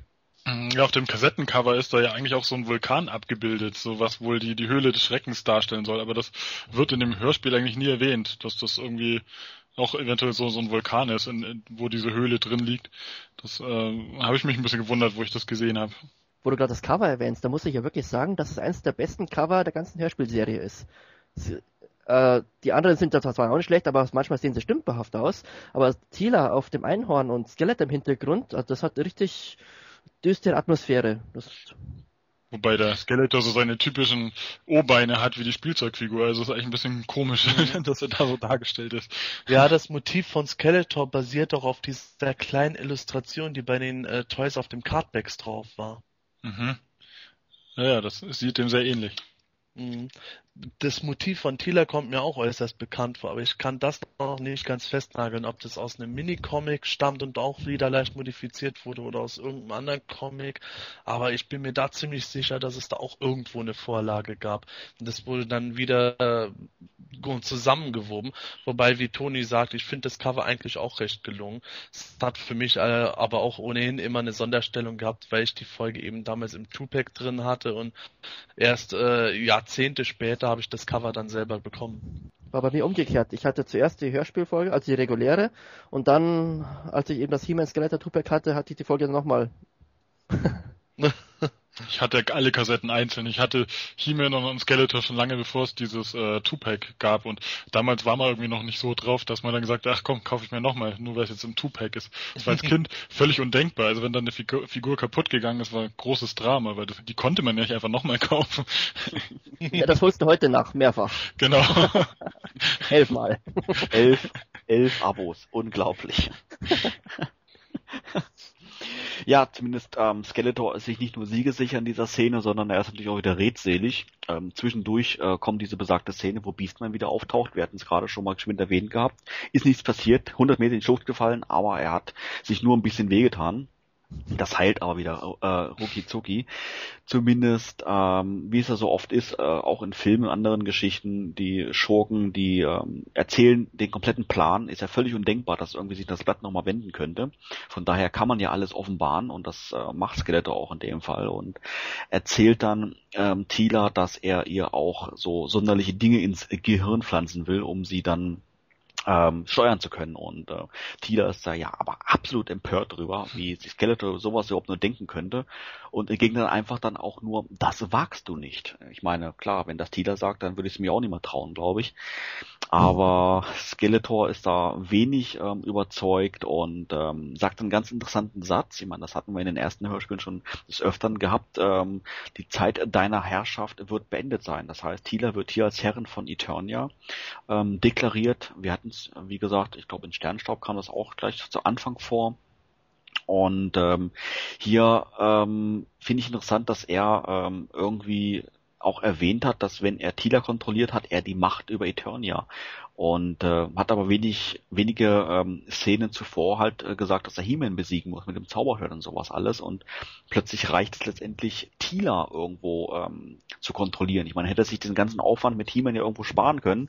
Tila entführen, äh, äh, Gehirn umpflanzen und äh, der, der, der Fisch wäre geputzt irgendwie. Aber ja. Naja, zumindest basiert das aber auch ähm, auf der ursprünglichen Moto-Geschichte aus den ersten Minicomics. Da war es ja so, dass Tila ähm, vom Geist von Castle Grayskull zu äh, Herrin der Burg äh, in dem Sinn gemacht wurde, dass sie zur Beschützerin der Burg wurde und dort auch residiert hat. Und ähm, wenn man das jetzt auf die Hörspiele um, auf, wenn man das jetzt auf die Hörspiele ummünzt, dann würde das halt eben bedeuten, dass Skeletor, wenn er Tila kontrolliert, auch automatisch Zugang zu Castle Grayskull erhält und somit ähm, das Zentrum der Macht halt erobern kann. Das stimmt. Das, äh, diese Storyline, die war ja ähm, Bestandteil der ersten Hörspiele. Ich glaube, ab kommendem Hörspiel Nummer 6, da wendet sich das Blatt, oder Toni? Ja, ganz genau. Also es ist auch das letzte Mal, dass Tila als Herrin von Eternia erwähnt wird, äh, bezeichnet wird in dieser Folge. Das sind wirklich in den ersten fünf Folgen so gewesen, die sich halt mehr eben an alten Geschichten orientieren und eben auch an die Ladybird-Bücher. Das ist ja genauso. Tila wohnt auf Castle Grayskull, reitet auf dem Einhorn und ist äh, die Herrin über Turnia und kann mit Tieren sprechen. Sie ist einfach sehr viel mächtiger. Und in äh, Folge 4 war es doch, glaube ich, sogar so, dass sie einmal sagt, ähm, mein Vater, der König, ist schwer krank oder so. Also da wird sie, glaube ich, auch noch als äh, Tochter von, von König Rendor, der damals, glaube ich, noch keinen Namen hatte, aber irgendwie so dargestellt. Also da ist ein bisschen der Wurm drin in der Geschichte irgendwie auch. Ja. Ja, ähm, Skeletor ist da sehr direkt und äh, sagt dann auch Tida gleich, dass ihre Herrschaft beendet sein wird und äh, erzählt dann weiter, dass er He-Man in einen schwarzen Tunnel werfen wird, der bis in eine andere Dimension ähm, führt. Klingt fast so ein bisschen wie der Zeittresor irgendwie, so dass das schwarze Nichts irgendwo, der, der mehr oder weniger vielleicht nirgendwo hinführt, aber auch keiner mehr zurückkommen kann. Aber ähm, Skeletor versucht es letztendlich, He-Man da hineinzulocken und ist sich, ja, wie gesagt, ähm, absolut siegessicher. Die Helden währenddessen, die ziehen natürlich weiter in der Höhle und äh, das Positronenfeuer ist nach wie vor natürlich am Brennen, keine 20 Stunden her. Und die suchen sich äh, ihren Weg und ähm, da kommt noch eine interessante Aussage, wir hatten es eben gerade gesagt gehabt, von Orko, der ja permanent irgendwelche Gedanken empfangen kann. Dann auf einmal spürt He-Man etwas, und zwar die Anwesenheit von Feinde. Und ähm, Orko kommt da auf eine wirklich, äh, also grandiose Idee. Er fliegt einfach mal ein bisschen höher oder beamt sich nach oben, besser gesagt, um mal so aus der Vogelperspektive mal so ein bisschen nach vorne zu schauen ob man vielleicht einen Feind entdecken könnte und Tatsache entdeckt er Trapjaw, der so sogleich dann äh, angreift und äh, Triklops ist auch mit dabei und beide äh, kloppen dann mal so ein bisschen dann auf äh, auf He-Man ein und versuchen den dann zu überwältigen. Aber das Ganze klappt dann nicht so ganz. Ähm, Sebastian, wie geht's da weiter? Ja, äh, unter anderem ist dabei erwähnenswert, dass Trapjaw mittlerweile an seinem Arm äh, eine Axt oder ein Schwert hat. Ich glaube, es ist eine Axt.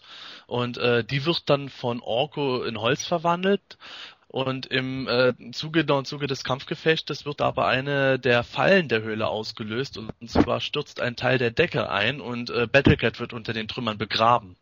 Richtig, und äh, Heeman äh, ist also gleich natürlich besorgt, ob Battlecat überlebt, überlebt hat und ähm, hier ist ganz ähm, interessant in der Szene. Battlecat hat natürlich überlebt und äh, Orko schafft ihn auch ähm, frei zu zaubern, aber es ist nicht mehr Battlecat, sondern ähm, eine, eine kleine Katze. Und ähm, ist natürlich jetzt die Frage, ob die jetzt hier Cringer meinen. Ich vermute jetzt mal eher weniger, weil Cringer hatten sie ja, wenn sie ihn schon angesprochen haben, auch namentlich erwähnt gehabt. In dem Fall haben sie es nicht getan, sondern reden wirklich nur von einem kleinen Hauskätzchen. Oder was denkst du, Toni? Ja, das habe ich mich früher auch immer gefragt. Also, ich meine, Klar, logischerweise müsste es ein kleines Hauskätzchen sein, aber ich habe mir es immer so gedacht, dass äh, entweder durch den Schock, durch diese Falle, oder eben weil der Zauber von Orko mal wieder äh, fehlschlug, dass Battlecat in Cringer zurückverwandelt wurde. Dass der Zauber rückgängig gemacht wurde. Ähm, denn wenn man jetzt die Handlung weiterverfolgt, ist es ja so, dass He-Man Battlecat wieder instand setzen konnte sozusagen mit dem Zauberschwert, mit dem altbekannten Spruch, mit der Formel. Wie hast du das vorgestellt, Stefan?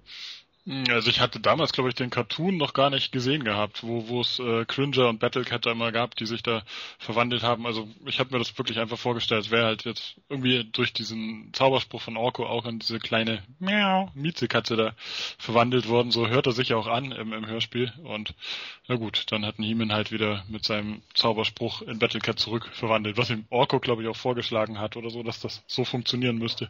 Und wieder ist es Orko, der den Tag rettet. Also vorher hat er schon äh, das Schwert oder die Axt in Holz verwandelt und jetzt hat er Battlecat rausgeholt.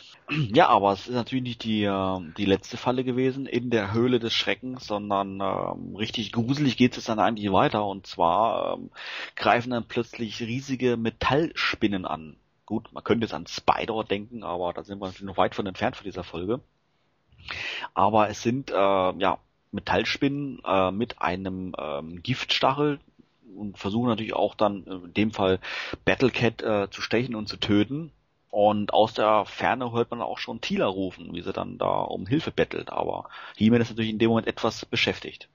Ja, und diese Spinnen haben ja auch wieder den Zweck, dass sie He-Man in diese andere Falle locken sollen, also hin, hineintreiben, diese, diesen schwarzen Tunnel, der eben in die andere Dimension oder ins andere Universum führen soll. Und es wäre auch beinahe passiert, wenn mal wieder nicht Orko gekommen wäre. Das, das wie gesagt, nein, nicht in diese Richtung weiterrennen. Hier, du musst diese Wand einschlagen oder so ähnlich. Das wievielte Mal? Dritte Mal? Vierte Mal? Mindestens fünfte oder sechste Mal. aber, aber ist es nicht so, dass Orko eigentlich nur zu Himmel sagt, er darf da nicht in den Tunnel, das ist eine Falle, eine tödliche Falle, ohne dass er genau sagt, worum es sich bei der Falle handelt? Richtig, der hat nicht erwähnt, was am Ende dieses Tunnels auf ihn lauert. Ich meine, das ist natürlich die Vermutung, ob das jetzt wirklich dieser schwarze Tunnel dann ist. Also das klang eigentlich so logisch, fand ich. Ja. Natürlich, logisch ist es auf jeden Fall, aber ich glaube wirklich, dass er äh, das anfänglich noch gar nicht erwähnt, was sich da in diesem anderen Tunnel konkret befindet, was ihm in eine tödliche Falle locken würde. Also die Vermutung ist natürlich schon da, dass es um diese, äh, um diesen schwarzen Tunnel dann sich letztendlich handelt, weil Thieler ist mehr oder weniger in unmittelbarer Nähe. Viel Platz bleibt nicht, bleibt nicht mehr für weitere Fallen. Dann muss ja das, die, die ultimative Waffe jetzt letztendlich her. Und das wäre ja dann, ja, Dieter Bohlen, genau. das wird dann sicherlich, sicherlich der Tunnel sein, aber Sebastian hat natürlich recht. Also er wird da nicht namentlich genannt, aber man vermutet das einfach mal. Und ähm, He-Man ist aber schon in diesem Tunnel drinnen. Und vor ihm sind diese Metallspinnen. Aber für He-Man ist das natürlich kein Problem, oder Toni? Ja, wie gesagt, äh, Orko kam ja daher und hat gemeint, dass er diese Wand einschlagen muss, weil das dahinter eben Tila gefangen gehalten wird. Und das macht ihm natürlich auch und schon haben sie das geheime äh, Versteck Skeletors entdeckt. Nun ja, dann haben sie eben Skeletors Versteck entdeckt und können äh, eindringen, beziehungsweise Orko befreit Tila und die Dämonen werfen sich wieder auf Heeman. Aber der Kampf ist natürlich gleich entschieden. Also es dauert nicht lange. Tila will zwar helfen, aber Orko beschwichtigt sie und meint, sieh hin, das Schlachtenglück hat sich ge gewandelt. Äh, Skeletor und seine Mannen werden zurückgetrieben. Ja, man merkt hier, dass äh, Skeletor noch nicht so allzu vielen Hörspielen mitgemacht hat. Ne? Also er ist echt der Meinung, dass er bei, äh, bei einer offenen Konfrontation He-Man besiegen kann. Ja. Also, er wird okay. noch schlauer. Später landet er im Bett und ist krank. das stimmt. Also es ist halt wieder so typisch wie in den äh, Zeichentrickfolgen auch. Also zum He-Man kommt dann irgendwie und das alles ruckzuck vorbei irgendwie. Das ging halt, ich finde in dem Hörspiel ein bisschen schnell. Also er ist dann einfach nur da und dann, ja, und die anderen laufen um ihr Leben sozusagen. Also das war Ja, dann plötzliches Ende. Das muss ich auch so, das muss ich auch so sagen. Ähm, für mich hat auch die Folge ab dem Zeitpunkt, wo sie in die Höhle gegangen sind, etwas abgebaut. Da war für mich der äh, Evergreen Forest mit seinen ganzen Geheimnissen und äh, sprechenden Bäumen und komischen äh, äh, Zipfel, Zipfelohrenviechern doch etwas interessanter als diese Höhle mit irgendwelchen äh, Fallen, die eigentlich relativ schnell wieder überwunden sind. Und dann vor allem am Ende dieser äh, Endkampf, wo äh, man eigentlich gedacht hat, diese ganze Unheimlichkeit während der Folge würde sich zuspitzen und da fällt die eigentlich wieder runter und es gibt doch eigentlich nur eine äh, kurze Klopperei. Also He-Man gewinnt die Schlacht zwar, aber es kommt noch ein sehr genialer Satz von Skeletor, der ähm, es ist irgendwie eine Ironie des Schicksals, wenn Skeletor schreit, nein, He-Man, du Teufel, nicht zu den Spinnen. ja, stimmt. Das, das kam dann vor. Wie kann He-Man es wagen, sowas Dämonisches zu tun? Vor allem He-Man, du Teufel. He-Man, du Teufel. Das klang sehr Ah. angsterfüllt von Skeletor und das hat mir damals schon immer gefallen. Ja, ähm, die Dämonen waren natürlich dann besiegt. Es- es- Skeletor und seine Mannen flüchten. Wie sie an den Spinnen vorbeigekommen sind, äh, weiß man nicht. Wird auch nicht näher drauf eingegangen. Zumindest äh, finden die, äh, die Helden dann rucki zucki den Notausgang und sind dann aus der Höhle dann auch wieder draußen. Und äh, treffen dann auf das Einhorn. Und damit ist quasi die Geschichte schon fast vorbei, wenn dann nicht wieder Orko was einfallen würde. Toni. Naja, wie ich vorhin schon erwähnt hatte, Tila hat ein Reittier, He-Man hat eins und deswegen möchte es äh, Orko auch ein eigenes haben. Nicht, er kann zwar schwimmen und beamen, aber wen interessiert das in dem Moment? er möchte ein eigenes Reittier haben und deswegen zaubert er. Und was zaubert er herbei? Eine Schildkröte. Wunderbar. Scheiß Gruppenzwang. Ach, ganz genau. Ja, und äh, damit sind dann alle quasi ähm, versorgt und damit geht's dann heimwärts nach Castle Grayskull und äh, die Geschichte findet ein Happy End. Wobei es bei Orko wahrscheinlich ein bisschen gedauert hat, bis er daheim war. Ich weiß nicht, spielt er in der nächsten Hörspielfolge eigentlich mit? Ist er da schon wieder da äh, in Grayskull angekommen? Ja. okay. ja, aber nicht gleich von Anfang an. Ich stelle mir das vor, wie die, wie He-Man und Tila schon längst wieder in Castle Grayskull zurück sind. Ach Mensch, jetzt haben wir Orko ganz vergessen. Ach, der kommt schon wieder an und Orko reitet durch diesen düsteren, unheimlichen Wald, wo immer noch diese ganzen Viecher und alles sind. Der Bär wurde ja auch komplett vergessen am Ende. Die reiten ja wieder aus der Höhle heraus, aber der Bär ist weg. Der Ja, von das- Skeletor eigentlich kontrolliert wird. Das war der Hinterausgang, da war kein Bär. Das kann natürlich auch sein, oder? Die ganzen Dämonen sind dann auf den Rücken gehüpft und haben geritten. Hat ja jeder ein Reittier. Der ist zum nächsten Eternia-Zirkus und steppt dort. da steppt der Bär. Richtig. Wir hatten es am Anfang jetzt erwähnt gehabt, ähm, Skeletor hat natürlich jetzt hier ähm, krankheitsbedingt eine andere Stimme. Ähm, interessant ist aber hier noch erwähnenswert, nachdem wir jetzt mit der Geschichte soweit durch sind, dass der Skeletor-Sprecher im Inlay als Fritz Machner ausgegeben wird. Aber Toni, du hast doch vorhin einen ganz anderen Namen gesagt. Wie- Wo ist denn da der Hintergrund? Dann ja, also es ist von der Stimme her eindeutig Franz Josef Steffens, der in späteren Rollen zum Beispiel auch als Mantenna zu hören ist. Und naja, entweder ist äh, Fritz Machner ein Pseudonym gewesen von ihm, oder ist irgendwie ein schlichtweg ein Fehler gewesen, dass er da falsche Name reinkam. Kann sowas überhaupt passieren oder kam sowas noch häufiger vor, dass die Sprechernamen nicht hundertprozentig stimmten auf den Inlays von Europa? Ist mir jetzt auf Anhieb jetzt nicht War es, war es nicht bei Folge 9 mit Regam auch ein Problem? Ja, stimmt. Was, ich, ich, ich, ich sag jetzt einfach nur, äh, was ich in meiner vielleicht falschen Erinnerung habe, aber war es nicht so, dass äh, Regam im Inlay äh, mit irgendeinem ganz anderen Namen versehen war, obwohl dann am Ende äh, was gesagt wurde, äh, das war Sprecher XY? Hans Also Klarin meisten- oder? Nee, nicht Hans Klarin. Ja doch, genau. Ja, viele sind der Meinung, Ach, es ist, wirklich? oder es war Hans Klarin. Mhm. Habe ich auch gelesen, Äh, ja. Ich kann es nicht hundertprozentig beschwören. Äh, bei, die, bei diesem Geheimnis ist es ja auch noch so, dass äh, der Sprecher von Ofta überhaupt nicht im Inlay erwähnt wird. Und äh, bis heute ist ja auch nicht klar, wer den überhaupt gesprochen hat. Ja, und da habe ich leider auch nicht die geringste Idee. Also ich habe schon mit vielen anderen verglichen. Es gibt vielleicht mal so Ähnlichkeiten, aber wirklich ein hundertprozentiges Ergebnis hatte ich leider nicht, wer das sein könnte. Ähm, Ofta äh, verwandelt sich ja ähm, während des Dialoges mit He-Man ja in einen Riesen und hat dann eine ganz andere Stimmlage. Würdet ihr sagen, dass trotzdem es ein und derselbe Sprecher war, mhm. dass vielleicht Ofta, ähm, sag ich mal, ähm, technisch dann verfremdet wurde als, als ja. der kleine Ofta? Ja, ich denke, genauso wird es gewesen sein, weil die Stimme hört sich für mich nicht so an wie etwas, das ein Sprecher einfach so äh, in der in der Tonlage hinkriegt, sondern wirklich wie etwas, das einfach äh, am Mischpult etwas runtergedreht wurde.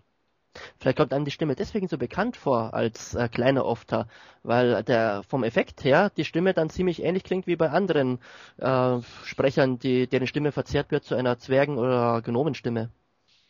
Ja, ich musste nämlich auch an diese Gnome aus, aus Folge 10 denken, aber das war ein anderer Sprecher. Irgendwie. Das ja, es war ja auch mal in der in Folge 15 dieser Oliver Rohrbeck, der genau. Justus Jonas. Und der, dessen Stimme wird ja auch so verzerrt. Und die klingt deswegen ähnlich wie die von Ofta. Wobei die Stimme noch deutlicher auszumachen ist. Die Stimme von Ofta hingegen macht mir wirklich bis heute extreme Schwierigkeiten. Und ich weiß, dass es dazu auch schon äh, diverse Diskussionen in allen deutschen He-Man-Foren gab, aber ich habe bisher noch kein äh, Ergebnis gehört, das mich jetzt äh, vollkommen davon überzeugt hätte, okay, der hat jetzt wirklich den, den Sprecher genau rausgekriegt, der das gewesen sein muss, anders kann es nicht mehr sein. Ja, damit äh, wäre quasi Hörspiel Nummer 5 äh, soweit mal durchgekaut. Ähm, wo würdet ihr denn persönlich diese Hörspielfolge einordnen? Ähm, ist sie Bestandteil einer eurer persönlichen Top 10 oder Top 5 oder was auch immer? Oder ähm, ist sie eher nicht so das Highlight, was ihr vielleicht gerne als Kind oder auch als Erwachsener gerne gerne äh, hört? Toni, wie ordnest du die Folge ein? Auf jeden Fall ein Highlight. Ähm, eigentlich genau wie die meisten der ersten Hörspiele, weil die halt einfach die, die mein ganzes Fansein begründet hatten. Und ich würde sagen, obwohl eben Peter Passetti fehlt, äh, macht Steffen einen sehr guten Job als Skeletor und er kommt sehr überzeugend rüber als Herr der Unterwelt. Und insgesamt würde ich von 10 Punkten eine 7,5 geben. Also für mich hat die Folge immer irgendwie nie so richtig dazugehört, weil dadurch, dass der Skeletor eigentlich in der Folge als einzige Episode eine andere Stimme hatte, war das immer irgendwie als Kind ein bisschen merkwürdig, finde ich. Und naja gut, der Anfang von dem Hörspiel war anders, also andere Melodie, die da am Anfang kommt und so, war alles so ein bisschen ungewöhnlich um diese Folge. Und ja, von der Geschichte her ist zwar irgendwie spannend, aber es war jetzt nie so meine Lieblingsfolge. Also irgendwie gab es da andere, die, die ich äh, lieber mochte. Also die rangiert eher so bei mir weiter unten in der Hitliste.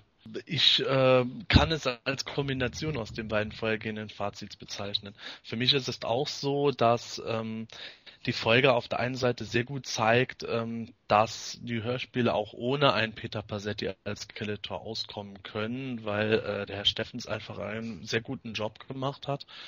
Und ähm, die Folge ist für mich ist für mich persönlich auch ähm, durchaus gerne gehört, weil ich eben die zusammen mit dem Himmel und Skeletor Tupac bekommen habe und da hängen natürlich auch nostalgische Erinnerungen dran. Zugleich muss ich aber auch sagen, dass die Folge für mich auch etwas außen vor steht, eben durch die unterschiedlichen Sprecher, durch auch äh, die etwas andere Musikbemalung. Aber insgesamt würde ich nichtsdestotrotz sagen, dass die für mich im positiven Mittelfeld liegt. Also ich äh, muss sagen, ich habe mir, ich habe die Folge als Kind nie wirklich oft gehört, muss ich ehrlich sagen. Also ich erinnere mich, dass ich dann, ich habe jeden Abend als Kind ein Hörspiel mal angehört. Ich meine, wer hat das nicht? Und äh, da war relativ selten, ähm, ja, die Höhle des Schreckens mit dabei und ich denke, der Grund war ähm, der gleiche, wie Stefan auch gerade sagte, dass einfach ähm, die äh, andere Stimme Skeletors irgendwo da maßgeblich für verantwortlich war. Die Sprecherleistung, Sebastian, du hast es auch gerade gesagt, die war hervorragend. Also wenn man das mal separat betrachtet, hätte die Stimme auch durchweg für die ganze Hörspielserie funktionieren können als Skeletor, weil sie einfach entsprechend ähm, düster und auch dämonisch klingt. Aber äh, man war einfach schon Peter Passetti gewohnt als Skeletor-Sprecher und ähm, letztendlich hat er die anderen Hörspielfolgen ja dann auch vollends dann ähm, gesprochen und ähm, von daher ist es einfach irgendwo, dass diese Hörspielfolge so ein ähm, ja so ein, so ein Sonderling irgendwo darstellt und ähm, aber mich nicht vollends überzeugt, weil eben Peter Passetti halt nicht mit dabei ist. Ähm, da fand ich die Lösung äh, bei Hörspielfolge Nummer 4, dass er halt gar keine Sprecherrolle hatte, dann eher, eher passender als äh, einen völlig anderen ähm, Skeletor-Sprecher da.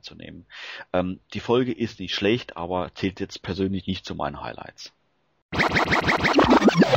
Ja, damit hätten wir das Ende dieser Folge vom Himanischen Quartett erreicht. Ähm, wir hoffen, es hat dir gefallen und wenn du magst, kannst du ja dein Feedback im Forum von Planetonia abgeben oder auch unseren Podcast direkt in iTunes kommentieren und bewerten. Ähm, als dritte Möglichkeit kannst du natürlich auch äh, gerne 24 Stunden am Tag über unsere Studio-Hotline erreichen und ähm, uns dort deinen Kommentar hinterlassen. Die Telefonnummer ist die 03212 14 19485.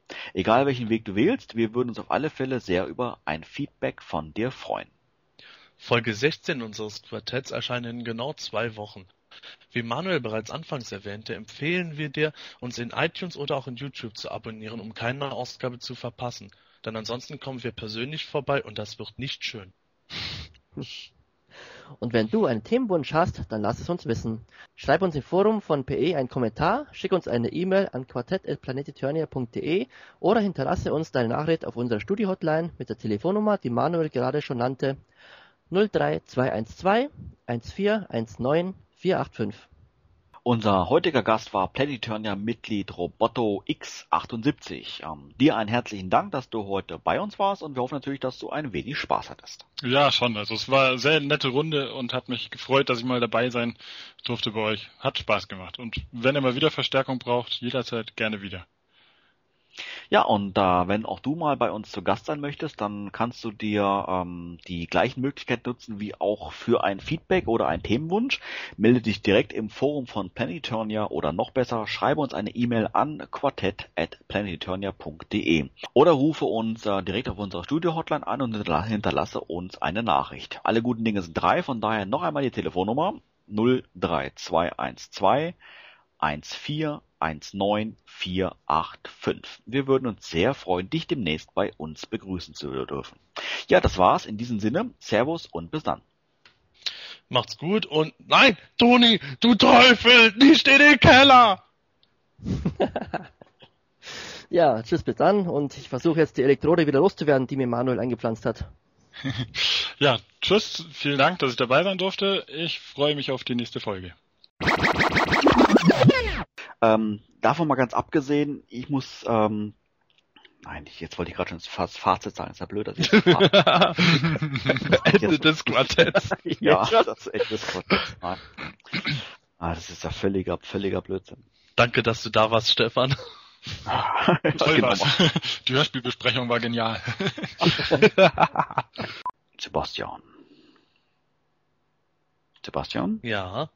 Du, du wärst jetzt dran. Ich habe auf eine Überleitung gewartet.